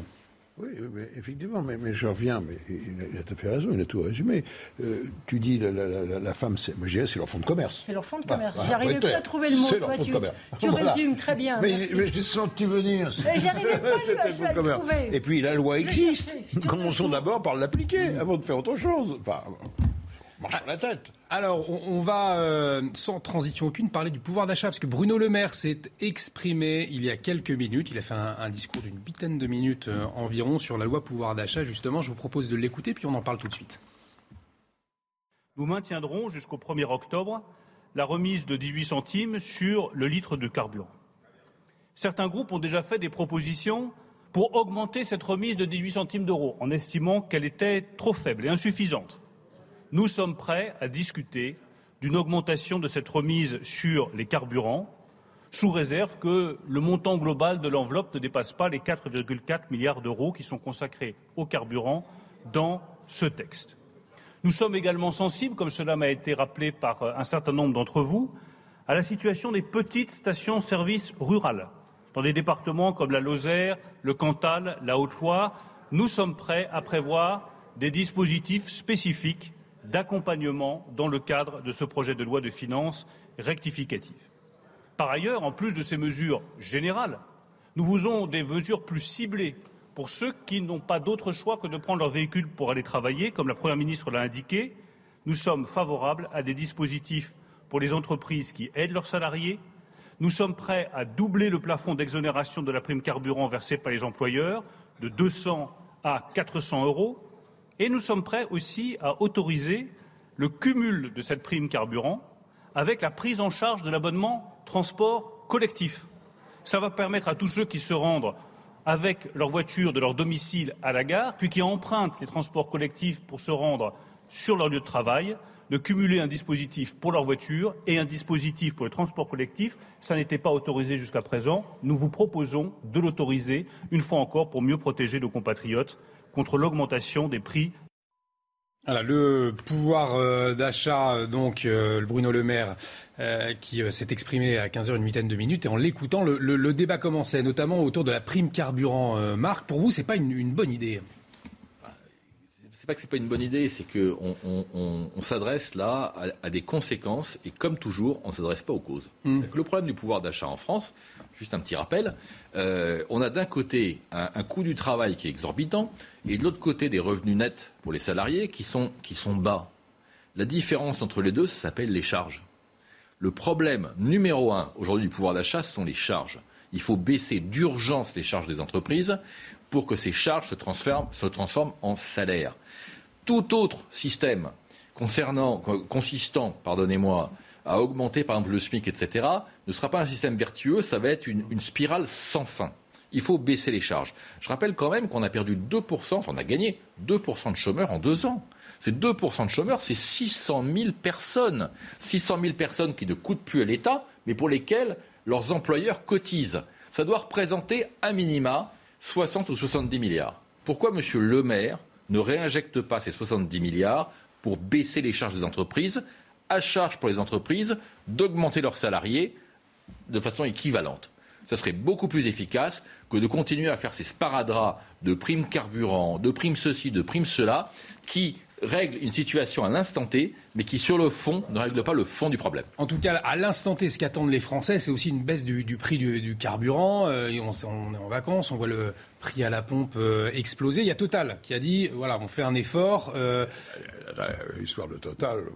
Dites-nous, Michel. Oui, soit Ils avaient peur d'être taxés. Bien sûr. Ils ont préféré dire et ça va leur coûter quoi 400-500 millions. C'est ça? Et quand on parle, attendez, le chiffre d'affaires de, Total, 15 milliards, mais c'est sur l'international. Il faut faire très mmh. attention. Résultat net, 16 milliards. Ah, voilà. Il faut faire encore, il faut faire très attention. Non, non.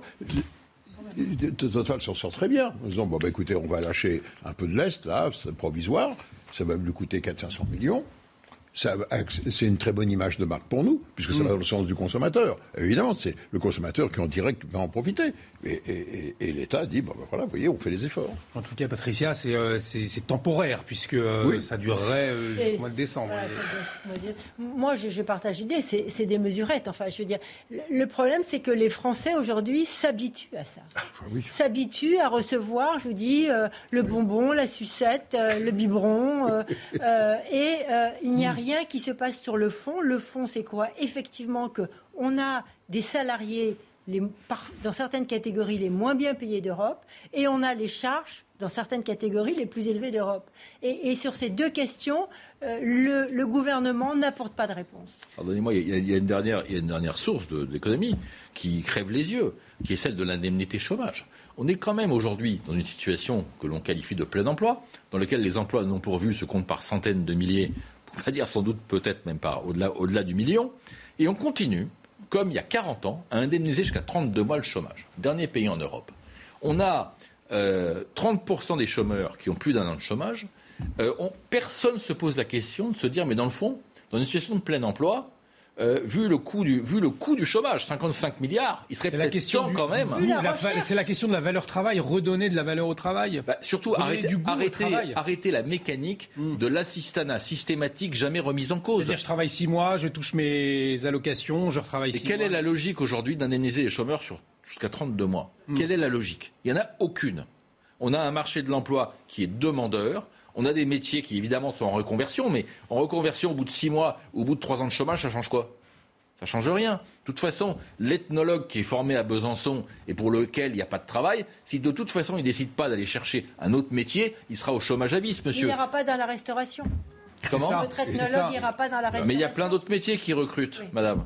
Plein. Par exemple, donnez-nous des idées. Alors, il y a bah, nous, par, moi, par exemple, dans mon métier, au sud de, au sud de, de je vais être très précis, au sud de Besançon, à Pontarlier, on est en plein emploi. Voilà. Vous cherchez du travail, vous voulez aller quelque part en France, allez à Pontarlier. Les agences d'intérim, qu'est-ce qu'on recherche Les agences, tout. Les agences d'intérim n'ont plus personne. Sans rentrer dans les métiers techniques, sans rentrer dans les métiers de, à compétences, à, à formation, dans tous les métiers, il n'y a plus personne. On a 3% ou 4% de chômage. Donc à 4% de chômage, vous êtes dans un chômage entre guillemets dit mécanique. Mm. Il n'y a plus de chômeurs, ce sont des gens qui changent de métier. Voilà. Donc oui, il y, a du travail en France aujourd'hui. C'est pour ça que c'est plus acceptable d'avoir une situation avec autant de chômeurs quand il y a autant de métiers qui sont ouverts et de postes à pourvoir. Merci en tout cas Marc Varnaud. Donc le conseil de Marc, allez à Pontarlier si vous cherchez du travail. Merci beaucoup Marc Varnaud, chef d'entreprise. Merci Michel Chevalet. Merci Patricia Alémonière. La belle équipe continue avec de nouveaux invités sur ce plateau. On se retrouve dans quelques instants. À tout de suite sur CNews. De retour sur le plateau de la belle équipe, bienvenue si vous nous rejoignez. Et on accueille François Bersani. Bonjour. Bonjour Olivier. Porte-parole unité SGP Île-de-France. Bonjour Philippe Guillère. Bonjour. Enseignant consultant. Roger Carucci, bonjour. Vice-président Les Républicains.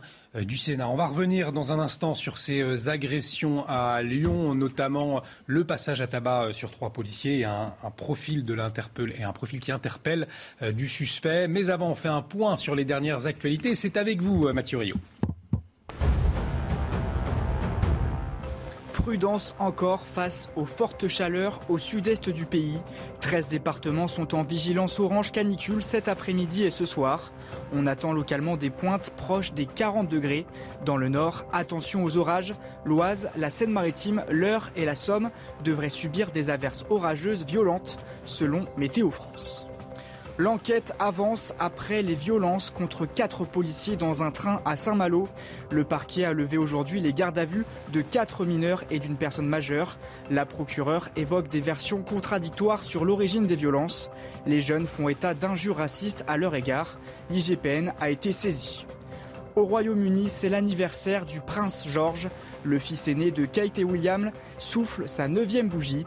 À cette occasion, le couple royal a partagé cette photographie de leur enfant souriant à pleines dents sur une plage.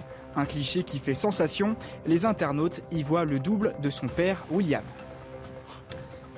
Et euh, je vous le disais, l'actualité marquée ces dernières heures par ces agressions à Lyon a commencé par ce passage à tabac de trois policiers dans le quartier de la Guillotière et beaucoup de réactions politiques depuis. Le suspect est un Algérien de 19 ans défavorablement connu des services de police. Il est recherché pour une interdiction judiciaire du territoire. Les, précisions avec Thomas Chama tout de suite. Il est 19h20 mercredi soir quand trois policiers en civil tentent d'interpeller un homme suspecté d'avoir volé un collier quelques minutes plus tôt dans le quartier de la Guillotière à Lyon. Au moment de lui passer les menottes, une cinquantaine d'individus les prennent à partie. Deux d'entre eux sont blessés. Pour l'UNSA Police, ce qui importe, c'est d'abord ben, d'avoir une pensée pour nos collègues qui effectivement ont été blessés, hein, puisque l'une d'entre elles a quand même sept jours d'ITT et le deuxième collègue a deux jours d'ITT. Hein. Le suspect, un jeune homme sans domicile fixe âgé de 19 ans et de nationalité algérienne, est désormais en fuite. Il est défavorablement connu des services de police pour 18 faits et recherché pour une interdiction judiciaire de territoire. Pour certains, le quartier de la Guillotière est devenu une zone de non-droit. La police est vue en fait comme une bande rivale est vu comme un envahisseur. Et donc vous avez un phénomène où vous, avez, vous refusez qu'une autre autorité que celle qui a été mise en place dans ces zones-là euh, arrive, vous fasse concurrence. Et c'est pour ça que vous vous retrouvez avec des zones, avec des lynchages, avec des pièges, avec des, euh, avec euh, voilà, avec tout, tout, tout ce qu'on connaît malheureusement. Et donc il faut traiter ça pas comme un fait de délinquance classique, mais comme un fait de société, un fait civilisationnel. Une enquête confiée à la sûreté départementale a été ouverte pour retrouver les auteurs de cette agression. On va revenir hein, dans un instant sur le profil de, suspect qui, pose question, qui interroge. Mais avant, François euh, Bersani, aujourd'hui, on entendait dans ce reportage, euh, la police est considérée comme une bande rivale. Alors dans certains quartiers comme celui de la Guillotière, c'est vraiment ce qui se passe, c'est-à-dire une bande face à une autre. C'est comme ça que les policiers sont considérés aujourd'hui? Oui, oui, le, phénomène, on va dire, de, lutte de territoire maintenant euh, est bien ancré. On, l'a vu sur pas mal de faits divers, souvent dans des cités euh, sensibles, où en effet on avait l'impression, euh, nous, forces régaliennes, qu'on était perçus comme un, ennemi ou comme un concurrent sur un, un trafic de stupes.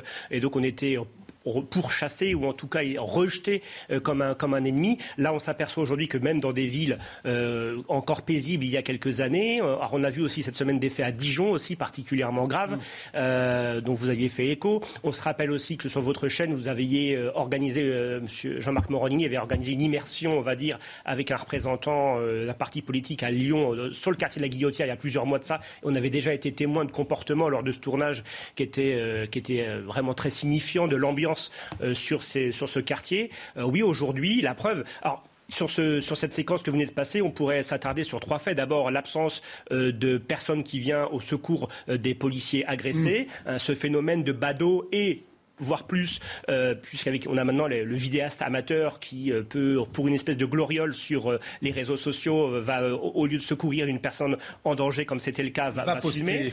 Et puis surtout, un, un, un, un, attroupement de personnes qui vont participer à des violences. Ça, c'est vraiment un, fait, un fait notoire. deuxième fait notoire, on est en pleine journée, on est, on est devant un, supermarché, on est vraiment dans une zone euh, tout à fait lambda euh, de, Lyon, donc ça peut arriver n'importe où. Donc c'est vrai qu'on a aujourd'hui un. quand on parle d'ensauvagement ou de la France Orange mécanique ou, euh, ou de mm. coupe-gorge, ça fait beaucoup bondir parce qu'on est sur de la sémantique. En tout cas, on voit bien aujourd'hui que l'état de droit, eh ben, il disparaît de plus en plus, même dans des secteurs plutôt protégés de centre-ville. Alors toujours à Lyon, il y, a, il y, a, des mineurs, eux aussi en situation irrégulière, qui se sont fait interpeller par des policiers. C'était hier, et là encore, ils ont tapé les policiers. Donc des mineurs qui tapent des policiers. C'est vrai qu'il y a quelques années, il y avait cette peur du gendarme, cette peur du, policier. On tremblait quand on se faisait contrôler. En tout cas, moi, j'ai ces souvenirs-là. Quand j'étais petit, je voyais un policier, j'avais peur. je n'avais rien fait, mais j'avais peur. non, je vous promets. Bref, euh, trêve de plaisanterie. Comment est-ce qu'on a basculé euh, à en arriver à, ce que des, jeunes, des mineurs n'aient plus peur, tapent? On a basculé d'abord parce que, premier point, ça a été dit, et c'est le cas maintenant depuis plusieurs années, la société est de plus en plus violente. Les réseaux sociaux poussent souvent à l'attaque ou à l'agression physique. Et en sens inverse, l'État ne fait plus acte d'autorité. Aujourd'hui, quand on dit la police est une bande rivale à la guillotière, hmm. c'est strictement inadmissible. Mais ce qui est strictement inadmissible, c'est que une partie des politiques, et pas que des politiques, dit la police tue. Et quand on dit ça, on légitime dans l'esprit euh, de, certains, notamment des voyous, le fait de se dire, bah alors, quasi, on est au même niveau, quasi on peut faire la même chose et quasi on peut aller se battre contre les policiers. Tant qu'on ne dit pas très clairement, la police, ça n'est ni une bande, ni un élément mmh. où en matière d'autorité, ça puisse être contesté. La police, c'est la police de la République, elle doit être respectée et par définition, et presque a priori, c'est elle qui a raison. Philippe Guibert. À partir du moment où on ne fait pas ça, eh bien, on met les policiers et les voyous parfois sur le même niveau. Et ça, ça ne peut que légitimer les violences futures. Euh, Philippe Guibert, Roger Carucci faisait référence aux propos de Jean-Luc Mélenchon. Ces fameux propos, la, pas lui seul. Hein. Et c'est pas le seul. Il y a une certaine partie de la classe politique qui a laissé tomber la police aujourd'hui. Et euh, conséquence, eh il y a des phénomènes de violence envers les policiers de plus en plus nombreux. On peut faire le lien direct? Je ne suis pas sûr qu'on puisse faire le lien. Je ne suis pas sûr que les voyous soient très sensibles à la hmm. parole des politiques en général. Euh, les médias, oui. Les médias, oui. Euh, j'ajoute quand même juste pour. Euh, c'est que ces paroles de Jean-Luc Mélenchon ont fait perdre des députés à la NUPS. Hein. Euh, alors, vous allez me dire, euh, pas assez. tant pis pour eux, et ils n'avaient qu'à pas dire de ah bêtises. Euh, je, je, je, pourrais m'accorder là-dessus avec vous. Euh, mais c'est quand même une des déclarations qui ont fait perdre du crédit à la NUPS et qui lui ont fait perdre des électeurs. Mais pour revenir à un autre sujet qui est grave, hein, mm. puisque c'est bien la remise en cause du monopole de la violence illégitime qui définit l'autorité de l'État. On les commente à peu près toutes les semaines hein, ah euh, sur ces plateaux. Et la plupart du temps, je ne dis pas que si vous, je parle sous votre contrôle, mais la plupart du temps, il y a des histoires de trafic de drogue derrière. Donc c'est une rivalité pour le contrôle du territoire et notamment pour le trafic de drogue. Peut-être pas toujours, mais dans un grand nombre de cas. Et, je redis que, alors non seulement l'ANUPS peut dire des bêtises, M. Mélenchon peut dire des bêtises, mais les politiques dans leur ensemble, dont l'exécutif, ne prennent pas en compte comment on pourrait mettre en place une politique d'ensemble de lutte contre ces trafics de drogue dont je ne dis pas qu'ils font 100% de la délinquance et de la criminalité, mais qui me paraissent assez centraux. Parce que c'est vrai, François Bersanic, ce fameux quartier à Lyon est bien connu. Euh, bah il, a, cette mauvaise réputation. On se souvient, en, 2021, il me semble, il y avait un supermarché qui a décidé de fermer ses portes à 17 heures à cause de, la délinquance ambiante. Bon, alors là, c'est vrai que le ministre de l'Intérieur, il a annoncé un renforcement des opérations de police. Hein, ça a été annoncé par la, préfecture. Euh, néanmoins, on ne prend pas suffisamment en, compte le problème à la racine. Oui, alors le, le fait, le, le fait de dénoncer, enfin d'expliquer, je ne dis pas ce que, vous faites, Philippe Guibert, mais c'était souvent le langage ministériel de Gérald Darmanin qui expliquait que quand des policiers étaient attaqués dans des quartiers sensibles, euh, c'est parce qu'ils étaient attaqués parce que justement, ils intervenaient dans une zone de non-droit où il y avait du trafic de stupéfiants et, le fait de mettre un coup de pied dans la fourmilière engendrait des violences. Bon, pour nous, pour notre organisation, euh, c'est du blabla. Euh, en fait, qu'il y ait du trafic justement, à l'inverse, quand il y a du trafic de stupéfiants, les dealers ont une seule envie, c'est que ça se passe bien dans le quartier, qu'il n'y ait pas de force de police qui viennent en renfort pour que le, business se fasse. Donc euh, l'idée d'expliquer euh, que les trafiquants euh, réagiraient par des actes de tir mm. de mortier, des violences qui vont venir cristalliser de la police sur place pendant un certain temps et nuire au business, non, c'est vraiment, on était vraiment sur de fausses explications, un peu les mêmes que le Stade de France, où c'est la, photo, la photo aux Anglais. non, là, ce qu'on paye aujourd'hui, c'est la passivité, la passivité de l'État. Il y a eu beaucoup de paroles alors vous savez, les réseaux sociaux, sur les réseaux sociaux, autant le ministre de Darmanin est un, est un il est un peu le Lucky Luke du tweet, il, tweet beaucoup. Par contre, c'est vrai que que ce soit euh, la France insoumise ou autre, on les voit jamais tweeter pour amener euh, du soutien aux forces de police. Quand il y a en effet des faits qui peuvent être, qui peuvent enclencher des, des, poursuites contre des policiers, là, ils sont euh, très réactifs. Parce que pour soutenir la, la police, ils sont aux abonnés absents. Quand je parlais de passivité de police, c'est que on a eu des livres blancs à tir larigot sur la sécurité intérieure. On a eu des rapports parlementaires. Je peux, Monsieur Carucci va me suivre. On a eu des rapports sénatoriaux de l'Assemblée nationale qui expliquaient ce qu'il fallait faire pour euh, essayer de reprendre les rênes. On a eu le Beauvau de la sécurité. On a maintenant les États généraux de la justice. Enfin, on peut. alors, où est-ce que ça bloque, Roger Carucci? Parce qu'on nous annonce, c'est vrai, des policiers tous les ans, davantage de bleu, davantage de police. Et puis, on, a le sentiment que les semaines se suivent et c'est se J'allais dire, ça bloque dans, non pas de savoir ce qu'il faut faire. Mm. Parce que ça, les diagnostics sont partagés largement, bon, très bien. Même si certains, très minoritaires dans le monde politique, contestent. Mais la grande majorité des politiques votent l'augmentation des crédits de la sécurité, votent l'augmentation des crédits de la justice, votent les textes de loi quand M. Darmanin ou ses prédécesseurs nous demandent d'être encore plus sécuritaires de donner des pouvoirs à la police. Le problème, c'est l'effectivité de ce que l'on vote. Parce que quand on me dit euh, bah voilà, euh, on manque d'effectifs de police. Quand nous nous disons, bah depuis 5 ans, 10 mmh. ans, on nous dit qu'on augmente les effectifs de police. Et chaque fois, on a l'explication du ministre de l'Intérieur, qui que ce soit, hein, euh, pour nous dire, bah regardez, on a augmenté de 1%, de 2%. Sauf que l'augmentation de la violence est plus rapide que l'augmentation des effectifs. Et à partir de là, il faut en prendre compte et renforcer les effectifs, renforcer les moyens. Et pardon de le dire, ce n'est pas une critique sur les magistrats, c'est une critique sur l'organisation et sur l'effectivité des peines. Ça ne suit pas toujours dans les condamnations. Et à partir de là, quand je vois, moi, dans, mon secteur, dans les Hauts-de-Seine, les policiers qui viennent me dire Qu'est-ce que vous voulez que je vous dise? On va dans les cités, on embarque des types, ils sont libérés très vite ou bien les peines qu'ils ont sont très faibles. Et le résultat des courses, c'est qu'ils reviennent sur les caïds du quartier. Et, ça commence, et ça continue, et ça décourage euh, les citoyens, ça décourage les policiers, ce que je comprends très bien. À un moment, il faut se dire, mais Darmanin, il le dit, sauf que ça ne suit pas. à un moment, il faut se dire, la sécurité est devenue une des questions clés de, l'ensemble du pays, pas seulement de quartiers difficiles. On vous écoute tout de suite, Philippe Guibert, et puis ensuite, justement, on écoutera un de vos collègues policiers, Christophe Pradier, délégué départemental RONU UNSA Police, justement sur son rapport avec la justice. Philippe Guibert, vous vouliez réagir avant Oui, parce que, Roger Carucci, l'augmentation des moyens de policiers qui a commencé sous François Hollande, de la justice qui a commencé. Sous François Hollande aussi. Oui, mais très récemment. Très peu. L'augmentation vraiment importante, c'est l'année dernière. Hein. Euh, ce sont des rattrapages d'économies qui ont été faites. Les policiers, c'était un peu sur Nicolas Sarkozy, disons-le, avec la RGPP. Sur la justice, ça a été sous tous les gouvernements qui ont considéré que la justice était sorte de variable d'ajustement. Alors les problèmes de la justice ne s'expliquent pas que par des problèmes de moyens, mais quand même en bonne partie par des problèmes de moyens sur la longueur des procédures, par exemple.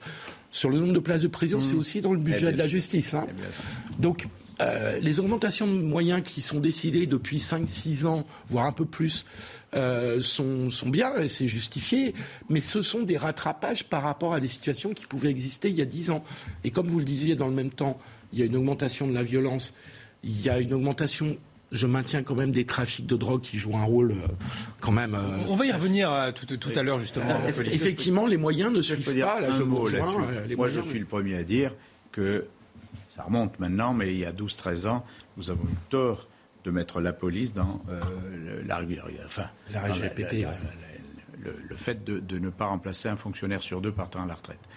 Mais c'était une période, je me souviens très bien pour en avoir parlé avec Nicolas Sarkozy, où les faits de délinquance dans les statistiques diminuaient mhm. et où nous n'avions pas besoin de forces importantes en matière de terrorisme parce qu'à l'époque, ce n'était pas quelque chose qui était ni fréquent ni courant. C'est seulement avec l'affaire Mera en 2012 que réellement on a entamé. Donc, après, moi j'ai toujours voté l'augmentation des effectifs, l'augmentation des moyens, mais euh, on a un vrai sujet. Moi, je, les États généraux de la justice, c'est très bien. Et franchement, je ne le dis pas par rapport aux magistrats, parce que tous les magistrats que je connais font leur job avec cœur et conscience. Mais vous avez raison, on a promis beaucoup de places de prison qui n'existent pas. Donc les magistrats vous disent, attendez, vous me demandez de faire des condamnations de prison ferme, mais il n'y a, pas, de place. Donc, il y a un problème à la fois de moyens, d'état d'esprit, et d'état d'esprit dans l'opinion publique, dans la classe politique, que tout le monde se dise, il peut y avoir, il peut y avoir un policier qui fasse une bévue. Il peut y avoir un policier, un policier, et celui-là sera en tout mmh. état de cause sanctionné. Mais la critique globale de la police, de la République, c'est mettre en insécurité tous les citoyens. Alors, on va écouter vous, euh, François Bersani juste après euh, votre collègue Christophe Pradier, délégué départemental UNSA Police, justement euh, avec son rapport sur les, les magistrats. Il en dit un mot, écoutez. Certains diront peut-être que les policiers sont un peu maso, mais il n'en est pas question. On ne lâchera pas le terrain. La Guillotière, comme tous les quartiers et banlieues de la banlieue lyonnaise, euh, seront toujours sur la surveillance des policiers. Nous continuerons à faire notre travail. Nous nous battrons contre cette délinquance. Maintenant, il faut nous donner un coup de main. Il faut que les gens nous donnent un coup de main.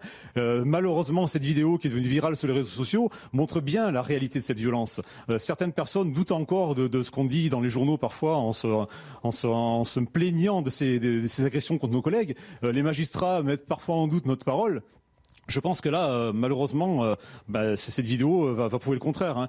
ce genre d'exaction, ce genre de méfait, ce genre de délit, voire de crime contre nos collègues, c'est quelque chose de courant. Ça arrive tous les jours, dans tous les quartiers, dans toute la France. François Bersani, finalement, votre collègue, il dit tant mieux que ce type de vidéo sorte parce que ça arrive tous les jours et parfois on ne croit pas, même des magistrats, mettre en doute notre parole. Oui, aujourd'hui, on a le sentiment que sans preuve par l'image, euh, il y a encore un, doute euh, qui, euh, qui, est installé sur le, les raisons, enfin sur les conditions d'intervention de la police. il y a 3 millions d'interventions police-secours par an au niveau police-secours sur toute la France. Là, l'inspection générale de la police nationale vient de rendre son rapport pour l'année 2021 et sur les 3 millions d'interventions, il y a eu à peine 1000 enquêtes judiciaires pour des suspicions euh, d'infractions commises par des policiers. Encore, ce sont des enquêtes judiciaires. Ça ne veut pas dire qu'elles vont aboutir à, euh, en effet, établir la, vérité d'une infraction. Ça, c'est la première chose.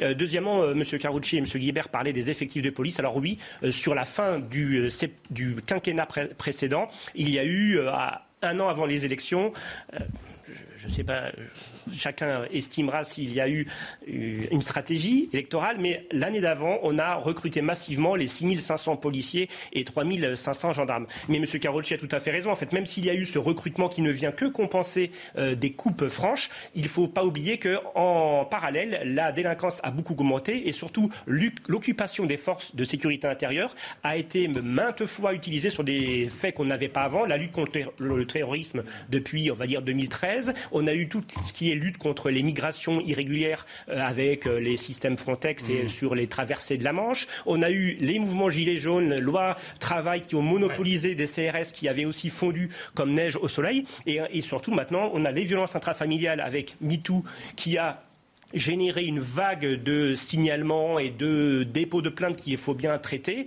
La lutte contre les stupéfiants qui est devenue une priorité. En fait, on a, on a enfilé comme sur un chapelet les priorités gouvernementales. Il y a eu un appel d'air en matière de dénonciation des infractions, ce qui est légitime. On ne demande pas qu'on nous dénonce moins d'infractions. Mais en fait, les effectifs de police et de gendarmerie euh, ne, ne, se sont pas, euh, ne sont pas en adéquation. Et, et justement, la police est-elle attractive? Parce qu'il y a une campagne de recrutement en ce moment, mais on voit des policiers se, faire tabasser, des policiers qui travaillent énormément. Alors est-ce que le métier attire aujourd'hui? On va en débattre dans un instant, mais on marque une pause. À tout de suite sur CNews.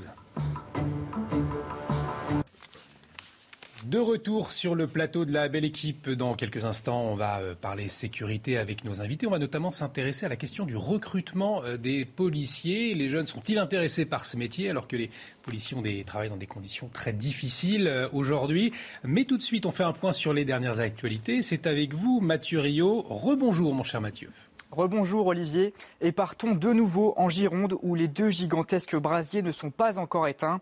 La catastrophe a eu un impact brutal sur l'activité touristique avec la destruction de campings, de restaurants, mais aussi l'évacuation de 36 000 personnes dont des vacanciers. Il y a aussi une vague d'annulation dans le département. Écoutez le président de l'Union des métiers de l'hôtellerie. C'était au micro de Marine Sabourin et Solène Boulan. Mais bien sûr qu'on a de l'espoir et, bien évidemment à travers cette campagne de communication, euh, on va inciter et on va euh, euh, donner la possibilité à tous, ces touristes étrangers ou, même français de venir chez nous et de contempler cette magnifique région qui est le bassin d'Arcachon parce qu'aujourd'hui les balades en bateau sont toujours là, le plan d'eau est toujours là, les villages seront là comme je vous l'ai dit. Donc on incite les gens, on a besoin d'eux et on va se relever de cette catastrophe. Bonne nouvelle pour les Français, le prix du carburant baissera à la rentrée. Total Energy a annoncé une remise à la pompe de 20 centimes par litre dans toutes les stations françaises de septembre à novembre. Elle sera ensuite de 10 centimes par litre à la fin de l'année. Cette ristourne s'ajoutera donc à celle du gouvernement de 18 centimes par litre, mais cette dernière diminuera progressivement à partir d'octobre. Parlons maintenant d'un autre moyen de transport qui, lui, ne nécessite pas de carburant. Les trottinettes électriques sont devenues incontournables à Paris. Face à l'augmentation des accidents et des incivilités, certains élus proposent l'immatriculation des véhicules pour responsabiliser leurs utilisateurs. Le reportage d'Adrien Spiteri et Alice Delage. Slalomer à trottinette entre les piétons, conduire à plusieurs ou stationner au beau milieu d'un parc, des incivilités trop fréquentes pour certains élus. Cette sénatrice est favorable à l'immatriculation généralisée des trottinettes. Dès lors que vous immatriculez, vous pouvez identifier. Dès lors que vous pouvez identifier, vous pouvez vous tourner vers celui ou celle qui aurait commis, euh, vous voyez, une incivilité, un comportement inapproprié dans l'espace public. Donc je crois que c'est une, euh, c'est une question qui, qui est légitime. Depuis septembre 2019, l'immatriculation est obligatoire uniquement pour les trottinettes électriques roulant à plus de 25 km/h. Sa généralisation est une bonne idée mais ne résoudra pas tous les problèmes selon ce représentant d'association dont la femme et la fille ont été blessées par une trottinette il y a quelques années. OK pour la plaque d'immatriculation. Maintenant, s'il n'y a personne pour aller euh, contrôler, s'il n'y a personne pour appliquer euh, euh, le code de la route, ça ne change rien. Il faut y mettre les moyens et en avoir la volonté. Il y a les lois qui existent en France, il faut les appliquer. En 2021, le nombre de morts et de blessés dans des accidents impliquant des trottinettes électriques a fortement augmenté. Selon les chiffres de la sécurité routière, 22 personnes sont mortes en 2021 contre 7 en 2020.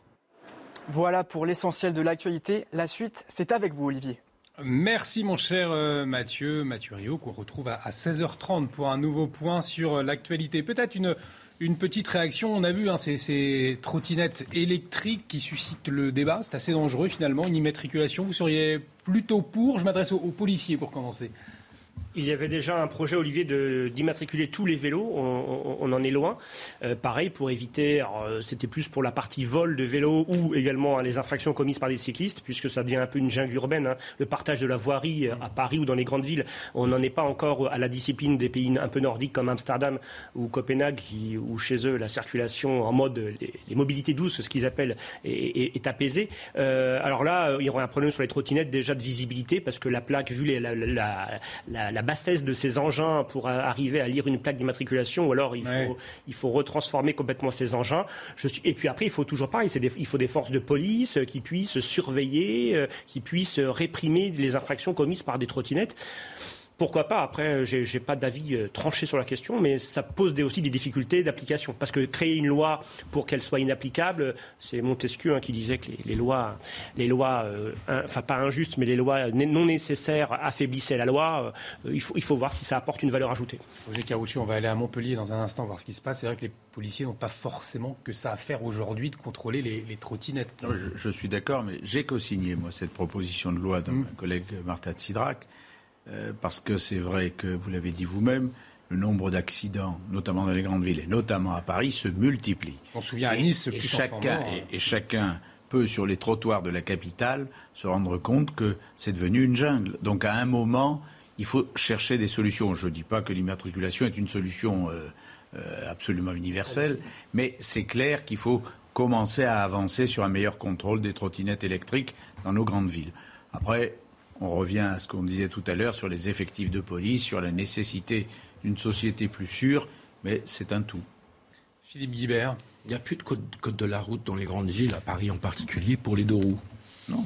Donc les seuls dans tous les sens, sont, compliqué. Les seuls qui respectent encore le code de la route sont les voitures, parce qu'elles peuvent avoir des amendes assez élevées, et puis les piétons, parce qu'ils risquent pour leur euh, pour leur vie, pour leur vie, et, qu'ils arrivent à peu près à se faufiler entre deux deux roues qui foncent comme des malades. Mmh. Donc je suis extrêmement sévère. S'il y a une perte de de civilité minimum dans la façon d'être des deux roues, la politique de la mairie de Paris, mais pas seulement dans d'autres grandes métropoles, c'est aussi le cas, euh, a consisté à faire un choix unilatéral en faveur des deux roues et donc il se croit tout permis, il n'y a jamais de sanction. Donc je ne sais pas quelle est la bonne. Euh, il n'y a plus rien. Il n'y a plus de feu rouge, il n'y a plus de passage piéton, euh, il y a parfois plus de trottoirs ou tout au moins des trottoirs euh, où il faut faire attention. Vous êtes obligé non plus simplement de regarder à droite mais aussi regarder à gauche quand vous traversez une rue. Enfin tout ça c'est n'importe quoi. Moi je suis très sévère contre ça. Je trouve ça complètement idiot. Je trouve que ça participe à, à la perte de la qualité de vie en ville. Alors après, je ne sais pas quelle est la bonne solution, mais il faudra bien qu'il y en ait parce que c'est c'est lassant. J'ai frôlé plusieurs fois des deux roues. À chaque fois, on se fait insulter copieusement. parce que ça cristallise les tensions aussi hein, sur en la tant Que piéton, euh, parce que bien entendu, quelle idée on peut avoir en tant que piéton de, traverser au feu rouge, de vouloir ah traverser au feu rouge. C'est incroyable et de, de, faire remarquer à la personne que le feu est rouge. Euh, c'est d'une inconvenance, je le reconnais. Hein. non, non, je suis, je suis assez furieux et assez remonté. Je suis pour l'interdiction des trottinettes et la réduction des places de vélo. Alors, Totalement réactionnaire sur ce point. on parlait tout à l'heure de, la violence dans la ville de Lyon et ces euh, policiers, euh, trois policiers qui ont été tabassés dans, un quartier réputé très compliqué. La violence qui gagne toutes les villes. on va voir ces images de cette rixe à la machette entre des bandes rivales. Ça s'est passé à Montpellier. La scène, là encore, a été filmée. Un sujet de Yann Effelé.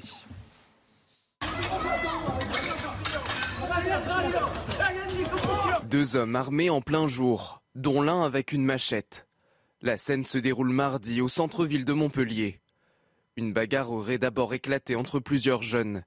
D'abord des coups de bâton, puis apparaît une machette. Deux groupes semblent se faire face. Certains tentent de se protéger et repousser les assauts avec les chaises d'un bar voisin.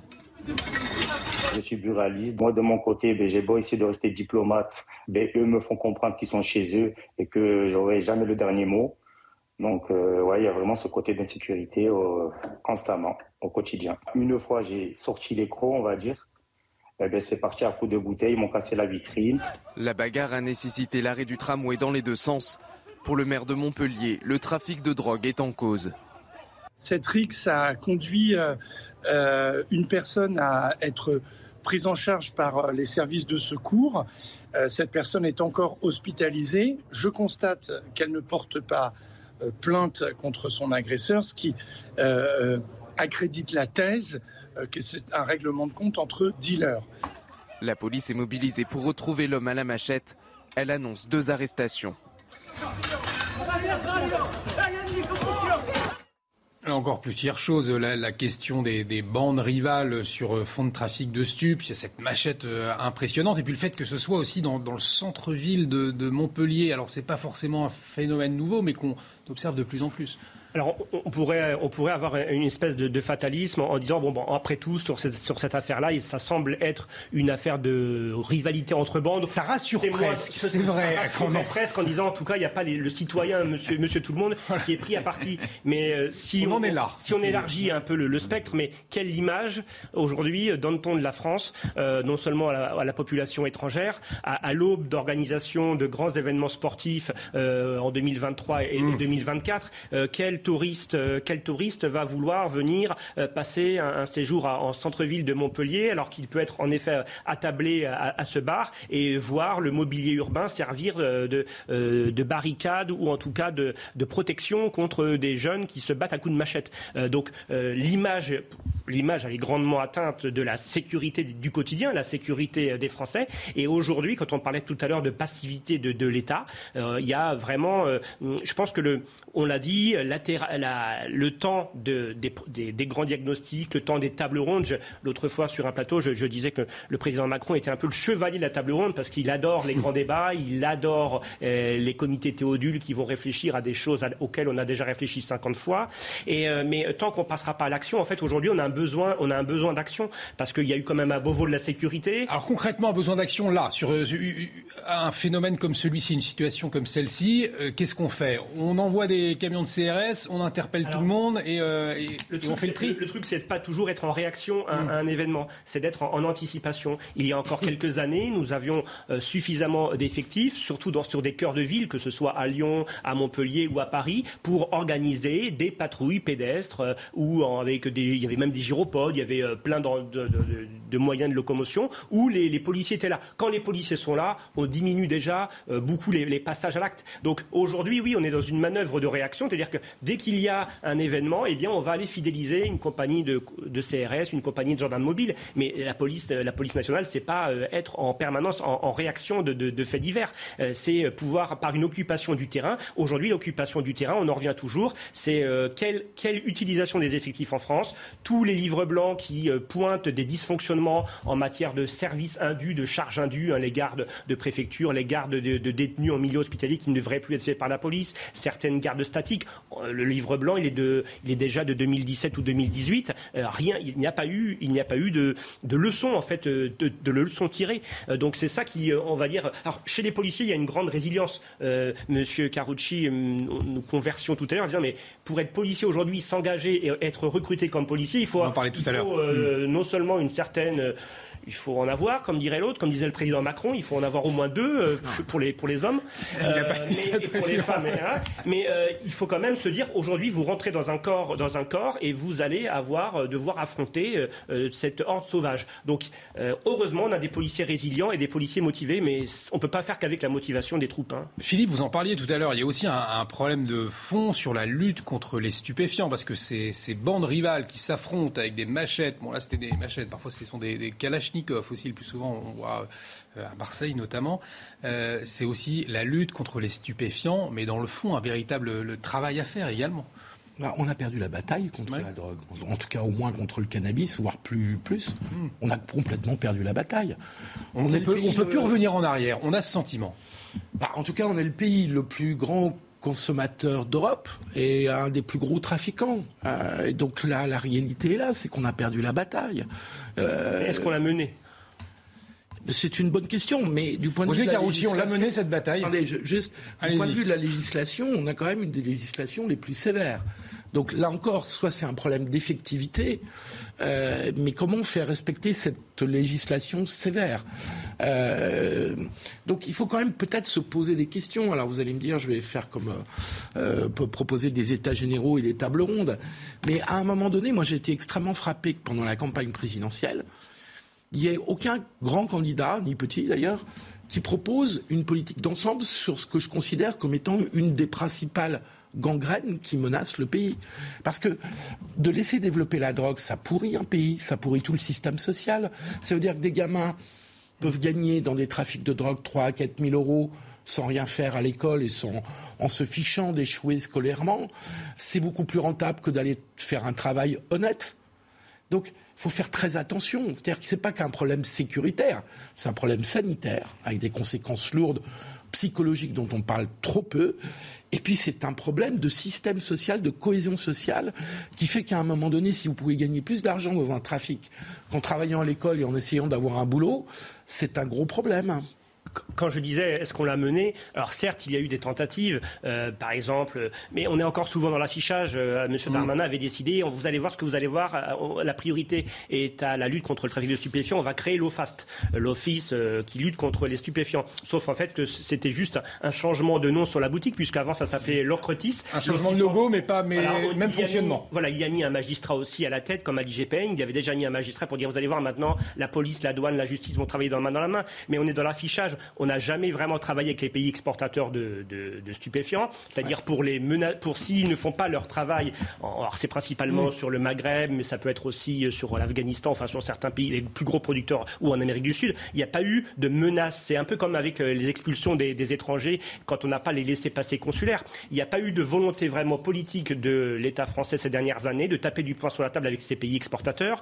Euh, il y a aussi une. Je pense que ça suffit pas de taper. Il y a une non, mais c'est un ensemble. Il y a une paupérisation. Une négociation très compliqué. Il y a une paupérisation au niveau aussi euh, des douanes euh, qui euh, fait qu'il y a moins d'effectifs. Donc aujourd'hui, tout le trafic qui vient par conteneur dans les grands ports de France ne passe pas au rayon X, n'est pas, n'est pas les, conteneurs. Il y a un tel maintenant un tel flux qu'on n'a pas su adapter aussi le contrôle de cette marchandise qui rentre principalement par bateau. Hein. Donc il y a quand même deux trois grands ports seulement en France. Mais comme on a paupérisé tout un ensemble et, la justice, vous parliez des peines. Oui, il y a des peines sévères, mais qui ne sont pas appliquées. Il faut savoir que la moindre affaire normalement de détention, rien que de la détention de stupéfiants, c'est 10 ans qui sont prévus au code pénal. Ben, les nombres d'affaires qui passent chaque euh, jour dans les tribunaux de France et où quelqu'un qui est euh, reconnu coupable d'avoir détenu de la drogue eh bien, est condamné à une peine de 10 ans, on est toujours sur aussi le décalage entre les peines, les peines prévues au code pénal, les peines appliquées. Donc il y, a un sentiment d'impunité en fait. Roger Carucci, est-ce que le politique ces dernières années a fermé les yeux plus précisément sur l'affaire des stupéfiants, sur les stupéfiants et le cannabis notamment? Non, euh, s'il avait fermé les yeux, il n'aurait pas voté des lois de plus en plus sévères.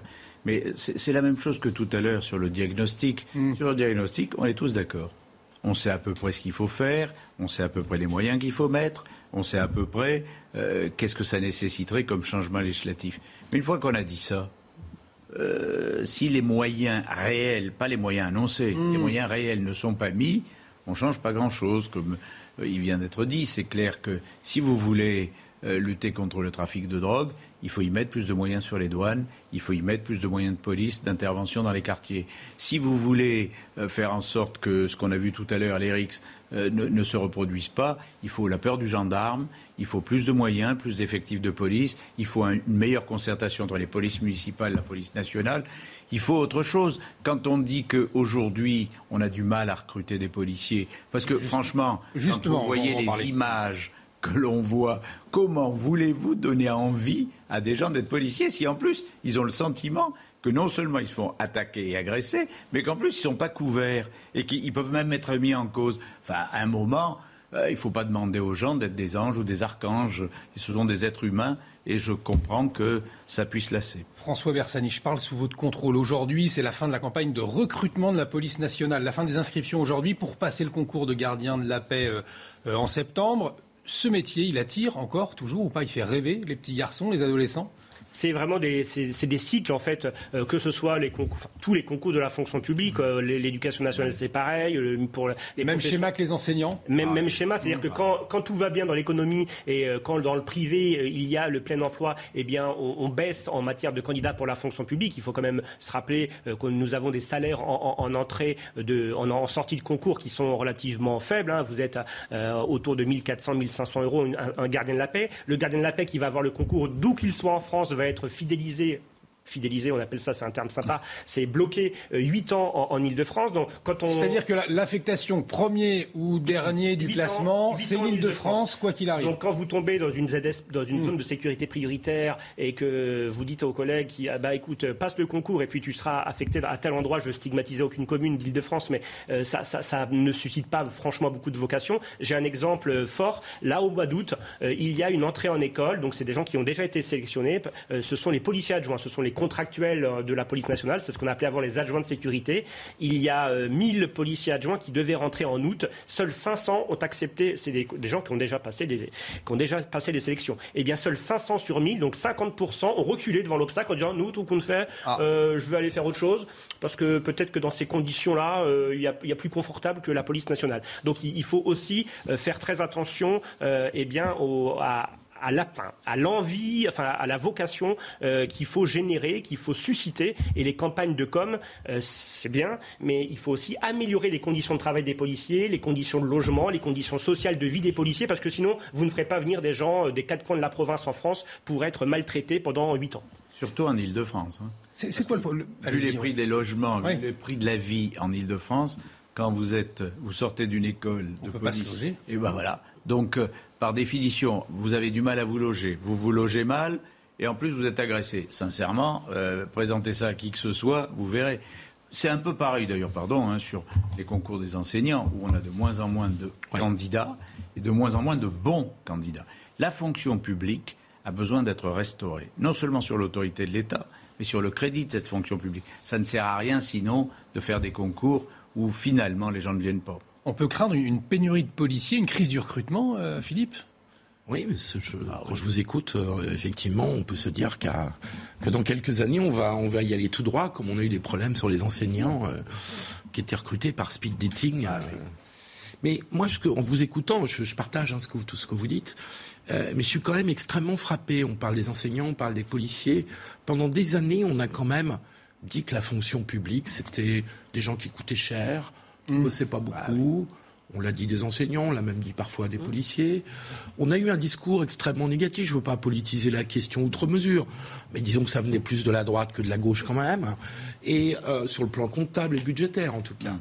Et on est en train de là, en train de discuter un jour des enseignants, un jour des policiers, et on est obligé de dire exactement le contraire de ce qu'on a dit pendant dix ans pendant toutes les années 2000-2010, on a eu ce discours extrêmement négatif. Je pense aussi à l'hôpital. Je pas les soignants aujourd'hui qui. Aujourd'hui, vous avez trois grands services publics qui sont fondamentaux pour une société qui sont en difficulté. L'hôpital, on, l'a assez vu. Le système régalien justice-police. Et puis l'éducation nationale. Donc c'est les trois piliers d'un pays. Et donc on a eu ce discours anti-fonctionnaire, ça représente des effectifs moins pour la justice, mais enseignants, policiers, plus la fonction publique hospitalière, ça représente du monde. Hein. Donc ça coûte cher aussi, parce qu'il ne faut pas se raconter d'histoire. Quand on augmente les, les, les, revenus des policiers, des enseignants, il y a un million d'enseignants, sauf erreur de ma part. Euh, la fonction publique hospitalière, ça doit être dans les mêmes eaux, à, peu près, à peu de choses près. Donc ça coûte de l'argent, à, non pas à l'État, parce que ça ne veut rien dire, hmm. à nous tous, hein, parce que c'est nous qui payons. Donc il faut qu'on se mette, qu'on ait les discours en cohérence avec nos, actes sur le budget de l'État, sur les impôts, sur les dépenses publiques. Pardon, non, le, problème véritable, c'est que dans notre pays, qui est un vieux pays centralisateur et jacobin, euh, la fonction publique de l'éducation nationale, par exemple, je parle d'éducation nationale parce que pour la police, c'est un petit peu différent, il y a maintenant des polices municipales. Mais pour l'essentiel, l'éducation nationale, c'est l'enseignement public. Il y a des établissements privés, il y a des mm. grandes écoles privées, il y a des écoles privées, mais l'essentiel, ça reste, et c'est un dogme au ministère de l'Éducation nationale, l'enseignement public. Pareil euh, en matière de santé, les hôpitaux publics, même s'il y a des cliniques privées naturellement, restent la base. C'est-à-dire, on a mis en place un système d'organisation que d'autres n'ont pas mis. Hein. Mm. Bien des pays européens ou américains n'ont pas le même du tout système que nous. Donc, on a mis en place un système d'organisation très centralisé, très fonctionnalisé. Et après, on ne suit pas, mais pardon, il y a bien des secteurs euh, de, l'État où il y a peut-être des fonctionnaires qui ne sont pas forcément aussi utiles que la santé, l'éducation, la sécurité. il faut avoir une réflexion globale sur la fonction publique. Or, on ne l'a pas depuis plus d'une douzaine d'années. Je me rappelle encore de mm. Jean-Marc Ayrault, Premier ministre, qui disait sur le plan de la fiscalité, je veux faire des tables rondes sur l'ensemble de la fiscalité pour tout remettre à plat, et il faut revoir l'ensemble des statuts de la fonction publique, territoriale, hospitalière et nationale. Il ne s'est jamais rien passé. François Bersani, on va écouter votre collègue, justement, Mathieu Vallet, sur cette question du, recrutement des policiers, puis on vous écoute tout de suite. Aujourd'hui, le policier qu'on a en moyenne, il a entre 23 et 26 ans. C'est des policiers jeunes qui ont envie de s'engager pour être utiles, mais être utiles en interpellant les voyous, en protégeant les gens, parce que sinon ils pourraient faire pompier, médecin, aide-soignant, infirmier. Là, aujourd'hui, c'est vrai que parfois on a des policiers frustrés parce qu'ils voudraient interpeller plus de voyous, parce qu'ils voudraient que la, loi soit plus simple parce qu'ils voudraient euh, parfois qu'ils puissent faire leur travail sans être gênés, par exemple pour interpeller ceux qui font de rodéo sur des motocross ou sur des engins non homologués, pour parfois aussi évincer des voyous dans des hauts immeubles. Et puis, ils voient aussi parfois qu'ils interpellent les mêmes voyous alors qu'ils n'ont pas encore fini leur procès-verbaux que le voyou est dehors. Mais malgré tout ça, ils restent motivés, ils restent déterminés à faire leur métier et c'est là la plus belle noblesse du métier de policier. Et ce, malgré un climat de violence et d'attaque de nos collègues euh, d'un niveau qu'on n'a jamais atteint depuis un certain moment. François Bersani, Mathieu Vallet nous dit aussi qu'il y a ce problème de décalage entre la réalité, ce que fait réellement un policier sur le terrain, ce qu'il peut le faire, et puis ce qu'on imagine quand on a envie de servir son pays sous l'uniforme de, policier. Oui, c'est ce qu'on pourrait appeler familièrement la gueule de bois hein, quand, on, quand on sort d'école de, police et qu'on sait imaginer euh, secourir en permanence la veuve et l'orphelin. Eh bien, on s'aperçoit que certes, parfois, on s'occupe de la veuve et l'orphelin, mais euh, qu'aujourd'hui, on est confronté à une espèce de mammouth. Hein. Il y a Claude Allègre disait qu'il voulait le dégraisser, mais aujourd'hui, la police nationale, sous certains aspects, est un mammouth. On a du mal à faire bouger, à faire bouger les lignes. Comme je vous le disais, quand il y a des rapports euh, des parlementaires ou des livres blancs, ils ne sont pas appliqués. Euh, on parlait aussi éventuellement de, certains euh, pouvoirs précédents et voulait peut-être ouvrir sur la coproduction de la sécurité privée. Donc essayer de diminuer le nombre de fonctionnaires et puis confier certaines tâches au privé. Mais on l'a vu, on l'a vu sur les événements du Stade de France et on le voit déjà avec les premiers rapports qui sont tranchés sur, enfin qui sont proposés sur la préparation des Jeux Olympiques. On s'aperçoit aujourd'hui, par exemple, que la sécurité privée n'est absolument pas au niveau. Quand je parle pas au niveau, mmh. elle n'est pas au niveau de la qualification, elle n'est pas au niveau du nombre de, de, personnel attendu. Et donc aujourd'hui, on a voulu essayer de faire le fameux continuum de sécurité, le bon terme technocrate qui est souvent utilisé, euh, donc à, savoir associer les forces de sécurité régaliennes, police, gendarmerie, avec les polices municipales, donc les collectivités locales et euh, les, la sécurité privée. Mais aujourd'hui, ça ne, ça ne fonctionne pas. Vous voyez, à Paris, vous avez euh, que 400 policiers municipaux non armés. Philippe, en 10 secondes, parce qu'on fait la, on marque une pause. J'ai critiqué la droite, je critique la gauche aussi. Euh, la réduction du temps de travail dans la fonction publique, à l'hôpital, dans la police, n'a pas été une idée Allez, on, va parler de l'hôpital justement euh, dans un instant, de la situation sanitaire euh, plus généralement. Et puis, on s'intéressera aussi au port de la cravate à l'Assemblée nationale. Est-ce qu'il faut le rendre obligatoire? On en parle dans un instant, mais tout de suite, on marque une pause. De retour sur le plateau de la belle équipe, toujours avec Philippe Guibert, François Bersani, Roger Carucci. On va parler de la situation sanitaire et la question du retour des soignants non vaccinés. Le gouvernement a tranché, on le verra dans un instant, mais tout de suite on fait un point sur les dernières actualités. C'est avec vous Mathieu Rio. Les feux ne progressent plus en Gironde, mais ils ne sont pas encore éteints. Depuis mardi, la situation reste stable. La superficie brûlée dans le département est toujours de 20 000 hectares. Depuis le début des incendies, il y a 10 jours, 36 000 habitants et vacanciers ont dû être évacués. Quel statut possible pour la Corse?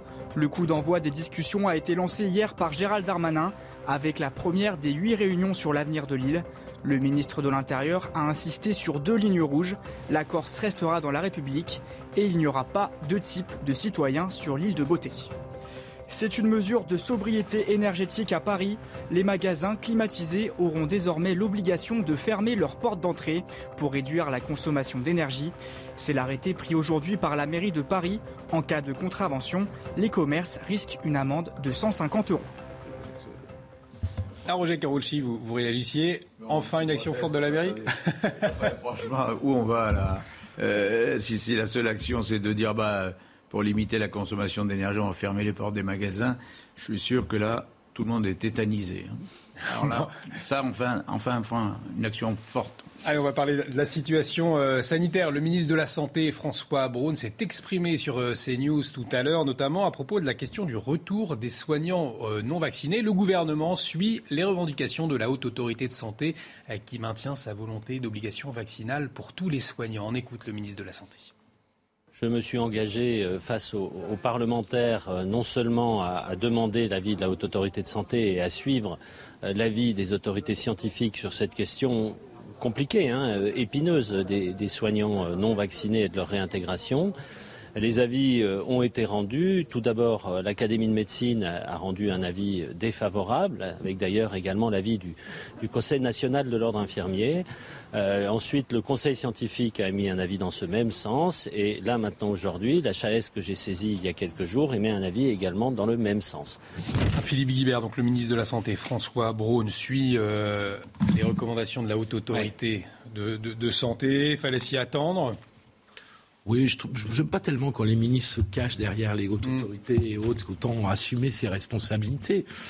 Moi, je trouve qu'il n'a pas tort parce que ça pose une vraie question quand même, euh, que des soignants ne veulent pas se faire vacciner. Surtout, alors vous allez me dire aujourd'hui, euh, le vaccin, on sait qu'il ne, n'empêche pas la transmission, mais quand même au premier semestre 21, 2021, euh, bien avant qu'on ait les, les variants Omicron, etc., on avait vraiment une utilité de santé publique très forte au vaccin, non seulement contre les formes graves, mais plus généralement sur la circulation de la maladie. Et de se dire, alors moi je réagis en tant que citoyen, peu de patients potentiels, que des soignants refusent de se vacciner en pleine épidémie, je trouve ça, je trouve ça gênant. Et d'autant plus que je sais par ailleurs que euh, il y a le problème du, du, du, vaccin Covid, mais il y a aussi beaucoup le problème du vaccin anti-grippe, qui lui non plus n'est pas un vaccin euh, euh, qui, qui, marche à 100%, mmh. mais qui diminue la transmission de la grippe. Et bien avant la pandémie, pour avoir travaillé au ministère de la Santé, euh, le constat était fait qu'une partie des soignants ne se vaccinaient pas contre la grippe en pleine épidémie de grippe, ce qui hélas, ne la freinait pas toujours, notamment dans les EHPAD ou dans les hôpitaux. Donc, il y a une question de, de déontologie fondamentale, il y a aussi une question de respect de la loi. À partir du moment où l'obligation vaccinale est votée euh, par le Parlement, euh, d'avoir des personnes qui ne se soumettent pas à l'obligation je trouve que c'est une question. On parle beaucoup de respect de la loi ici, à juste titre. Euh, là aussi, c'est une question de respect de la loi. Donc, je peux comprendre la position du, gouvernement et du ministre, parce que je trouve que c'est délicat et que ça pose un problème de déontologie, de rapport. Moi, j'avoue que être soigné par des soignons qui, qui n'ont pas envie de se faire vacciner, je suis moyennement rassuré. Parce qu'on entend aussi, Roger Carucci, euh... sur les réseaux sociaux, après avoir dit ça. On, on, entend, on entend aussi euh, cette question du manque d'effectifs. Là, on, on, voit que les chiffres baissent, même si euh, l'épidémie est toujours là avec la septième vague que le vaccin n'empêche pas la transmission. Voilà, on, a eu tous ces débats de, nombreuses fois. Euh, il a raison, le ministre de la Santé, de suivre les recommandations de la Haute Autorité de Santé Je vais vous dire, moi, j'étais l'un des rapporteurs de la mission Covid du Sénat et pendant longtemps, j'ai suivi les demandes du ministère de la Santé, à l'époque Olivier Véran, de la Haute Autorité, etc. Euh, je dois admettre que la question de la réintégration des soignants non vaccinés est pour moi une vraie question. Et que l'écarter d'un revers de main sur le thème euh, il eût fallu qu'ils acceptent, et on nous dit il y a moins d'un pour cent des soignants qui ne sont pas vaccinés, donc finalement, c'est pas ça qui, d'une manière ou d'une autre, rétablira euh, le problème du personnel à l'hôpital. Je trouve que ça n'est pas une bonne vision. Soit on dit le vaccin est obligatoire. Et là, tout le monde, tous les Français sont tenus de se faire obligatoire pour tous les Français. Pour tous les Français. Bon. Soit on dit non, parce que ce n'est pas le cas. On dit il faudrait.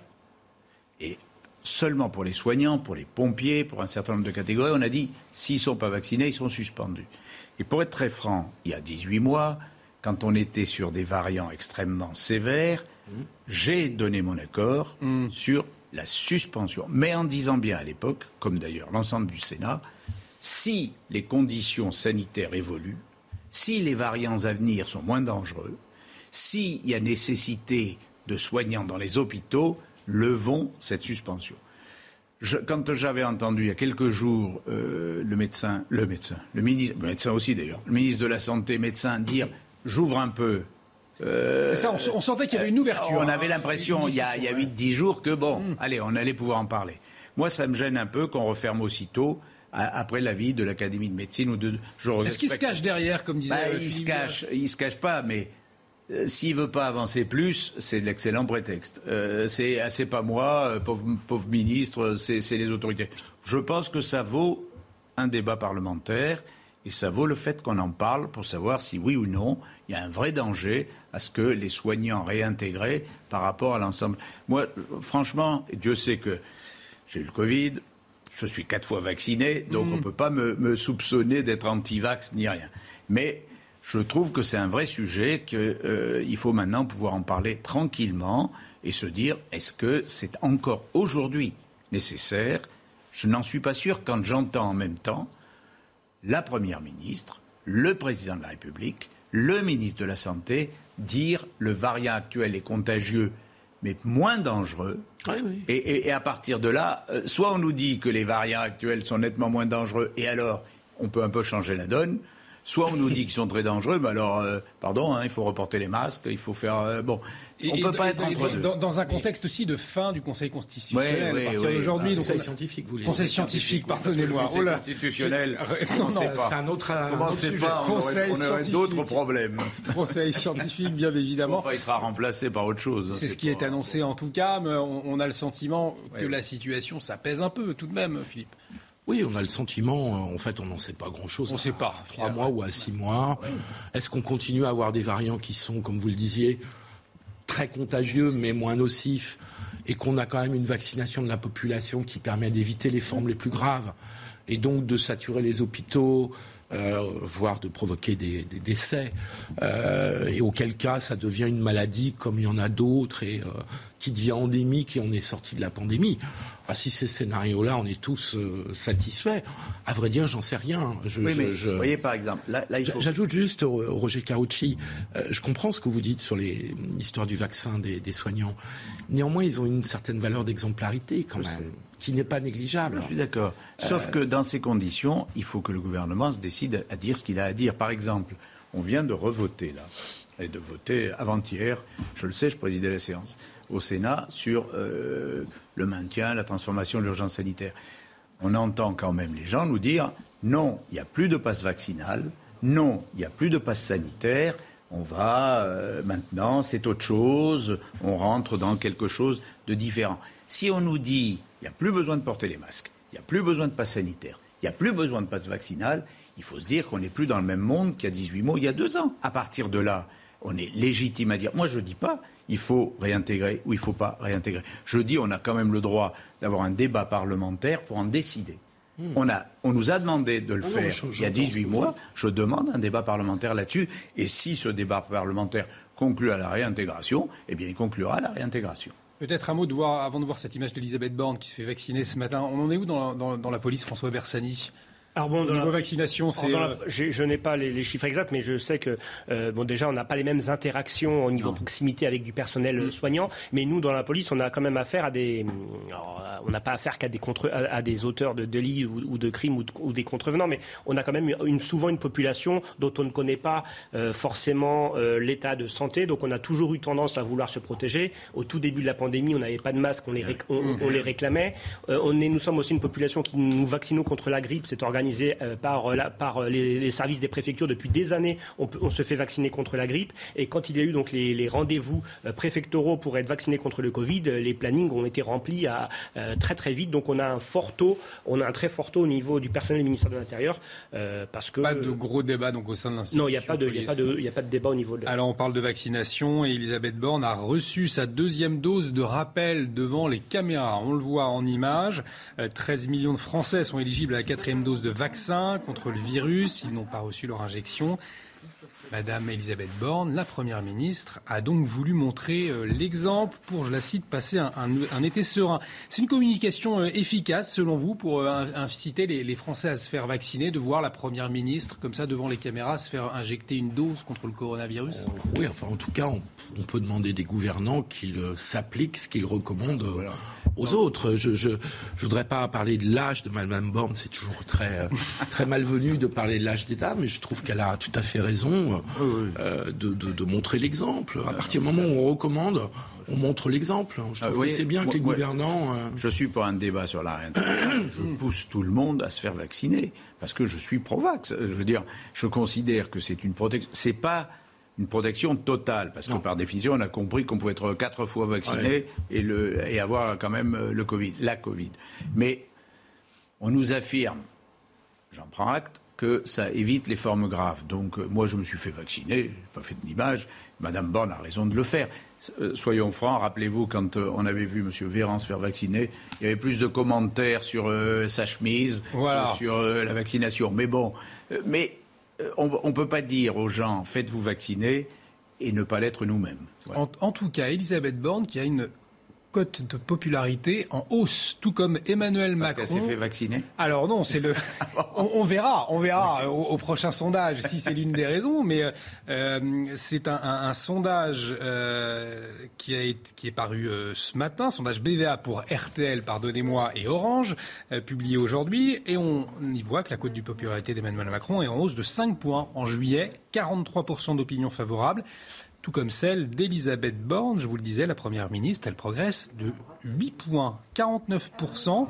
Euh, Emmanuel Macron, avait, euh, il, y avait, euh, il, y avait, une baisse importante en juin hein, de, sa popularité. Vous, vous, l'expliquez comment cette hausse C'était peut-être la posture de compromis, de négociation de ces dernières semaines Vous, comprenez comment Il y a toujours, depuis 30 ans que je suis les sondages, il y a toujours un phénomène cyclique de détente de l'opinion.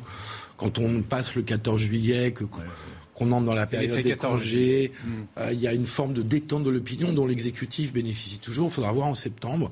On aura peut-être des chiffres euh, un peu différents. Ce que je trouve intéressant, tout de même, c'est que la hausse de 8 points d'Elisabeth Borne témoigne, parce que c'était une femme qui était très peu connue des Français. Euh, au moment de sa Alors nomination. Alors ministre depuis 5 ans. Mais Alors, mais, mais elle n'avait pas tellement laissé de traces grand public, en tout cas. assez discrète. Assez discrète. Et je trouve qu'elle qu'elle a commencé à trouver son style. Euh, dans sa façon d'être, dans sa façon de parler. On est d'accord ou pas d'accord, c'est un autre sujet. Mais je trouve qu'elle a affirmé sa personnalité et notamment sa déclaration de politique générale, la façon dont elle a réagi au brouhaha, dans l'Assemblée, au chahut. Je pense que tout ça a commencé à dessiner une personnalité euh, qui a une certaine fermeté et en même temps une certaine, euh, voilà, une certaine capacité à s'affirmer. Donc je, pense que là, moi j'aurais pas misé beaucoup sur la, la, popularité d'Elisabeth Borne euh, il y a deux mois, euh, mais je constate qu'elle trouve son style. C'est que c'est vrai qu'elle était jugée en tout cas comme étant austère. Il y avait ces, on, on l'a jugée très techno. Et je dois dire, je reconnais qu'elle a fait sa déclaration de politique générale au Sénat de manière subtile. D'abord parce qu'elle a clairement dit qu'elle s'appuierait sur le Sénat et qu'elle comptait sur la capacité et la compétence du Sénat à faire de bonnes lois. Donc déjà, c'est plus populaire que quelqu'un qui vient nous dire on va vous taper dessus. Mais au-delà de ça, euh, je pense qu'elle a un sens politique supérieur à ce qu'on lui prêtait euh, ces dernières années. Après, ça ne veut pas dire qu'on est d'accord avec sa politique ou qu'elle va réussir, on verra bien. Mais je constate que Emmanuel Macron va déjà à nouveau, à peine deux mois après son, sa réélection, se faire du souci parce que quand même la Première ministre est six points au-dessus de lui. Euh, ça commence mal pour, pour le rapport entre le président de la République et la première ministre. Trop, non, trop parce populaire que ça, ça, peut réellement impacter. Euh, Édouard Philippe. Et aussi vite, aussi vite, oui. Bon, écoutez, on, va observer euh, tout ça. On, se donne rendez-vous. Il y, a quand même, parce que malgré la période estivale, il y, a, il y, a, un désamour entre les Français et Emmanuel Macron. Oui, oui, ça c'est clair. Euh, les législatives ont quand même marqué hmm. Une volonté des Français de dire oh là, stop un peu, calmez-vous, Monsieur le Président. Hein.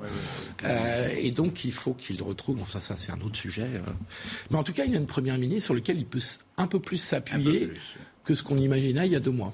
Il nous reste quelques minutes. Je vous propose d'aborder la question de la cravate à l'Assemblée nationale. Elle a été euh, soulevée par le député RLR Éric Ciotti. Il a écrit à la présidente de l'Assemblée nationale hier et il lui demande de rendre obligatoire le port de la cravate pour les hommes députés dans l'hémicycle. Vous le voyez, alors dans le viseur, on s'en doute, c'est les députés de la NUPES, dont le comportement dans l'hémicycle provoque pas mal de mécontentement ces derniers jours. Alors je vous pose la question, le port de la cravate messieurs dans l'hémicycle, il doit être obligatoire ou pas, Philippe? Sur les plateaux télé, ils sont obligatoires ou pas? Ah, Non. euh, non, mais Bon, moi, je ne suis pas très favorable à ce type d'obligation, mais je pense qu'il y a une question de tenue. Mmh de tenue dans tous les sens du terme, hein, qui ne tient pas simplement au port d'une cravate ou pas. Et donc je, pense que les députés de la, la NUPS et en particulier de LFI, parce que ce sont les plus, euh, les plus agités, les plus agitateurs, je ne sais pas comment il faut dire, euh, gagneraient pour eux-mêmes à avoir une tenue euh, de leurs propos euh, plus, plus grande, parce que je pense que leurs électeurs vont finir par euh, leur faire comprendre qu'ils ont été un peu, peut-être non pas trompés sur la marchandise, mais en tout cas que c'est pas forcément ce qu'ils attendaient. il faut la, NUPS a, pas réalisé un exploit électoral, hein, contrairement hmm. à ce qu'on dit. Hein. faire 25% à quatre partis de gauche, euh, c'est pas un exploit historique du tout. Avoir 150 députés de gauche, euh, alors qu'à d'autres périodes où il y avait déjà eu des défaites de la gauche, il y avait plus de députés de gauche que ça, ça n'a rien d'un exploit euh, électoral historique. Et donc il faut faire attention parce que s'ils veulent capitaliser, euh, peut-être qu'il faut qu'il y a des problèmes de comportement. On l'avait vu au moment de la déclaration de politique générale, c'était pas terrible, quoi. Ça hmm. donne pas une bonne image.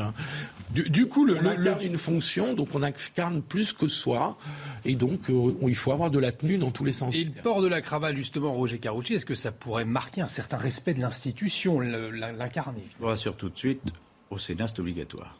C'est obligatoire? Ah bien sûr. Au Sénat, on a, les hommes doivent être avec des cravates et avec une veste. J'ai d'ailleurs présidé la séance avant-hier, et pas un seul sénateur n'avait pas de cravate et de veste. Mm. Mais j'ai vu un huissier intervenir auprès d'un collaborateur de ministre, qui n'était même pas d'ailleurs dans la partie centrale de l'hémicycle, mais sur le côté, parce qu'il enlevait sa veste. Et lui dire, monsieur, ici, on remet sa veste. Et il l'a remis aussitôt. Je crois que euh, le problème, ce n'est pas la cravate. Comme vous dites, c'est la tenue, mais la tenue fait parfois la retenue. Et donc, euh, moi, je préfère que les élus, qu'ils soient communistes, LFI, RN, ce qu'on veut, mm. soient réellement dans la dignité de la fonction. Ce n'est pas parce qu'on met une cravate ou qu'on ne met pas de cravate qu'on ne représente pas mieux ses électeurs. Mais par rapport à l'institution, par rapport à la République, et je les entends se vanter souvent d'être des députés de la République, députés de la République, ça veut dire respecter la République. Et quand on veut respecter la République, eh bien, on a à l'Assemblée comme au Sénat un comportement digne. Ça n'empêche pas les oppositions frontales sur les textes et sur les débats. Mais ça veut dire, nous, nous respectons les électeurs. Vous savez, quand j'ai commencé à faire de la politique, moi, je, viens, je venais d'un milieu modeste, pas du tout d'un milieu ni bourgeois ni héritier. Mais l'une des premières choses qu'on m'a dit quand je suis rentré dans ma, formation politique, c'est si tu veux respecter tes électeurs, ne te dis pas que quand tu vas dans les quartiers bourgeois, tu es habillé chic, et quand tu vas dans les quartiers ouvriers, tu y vas déglinguer. Tu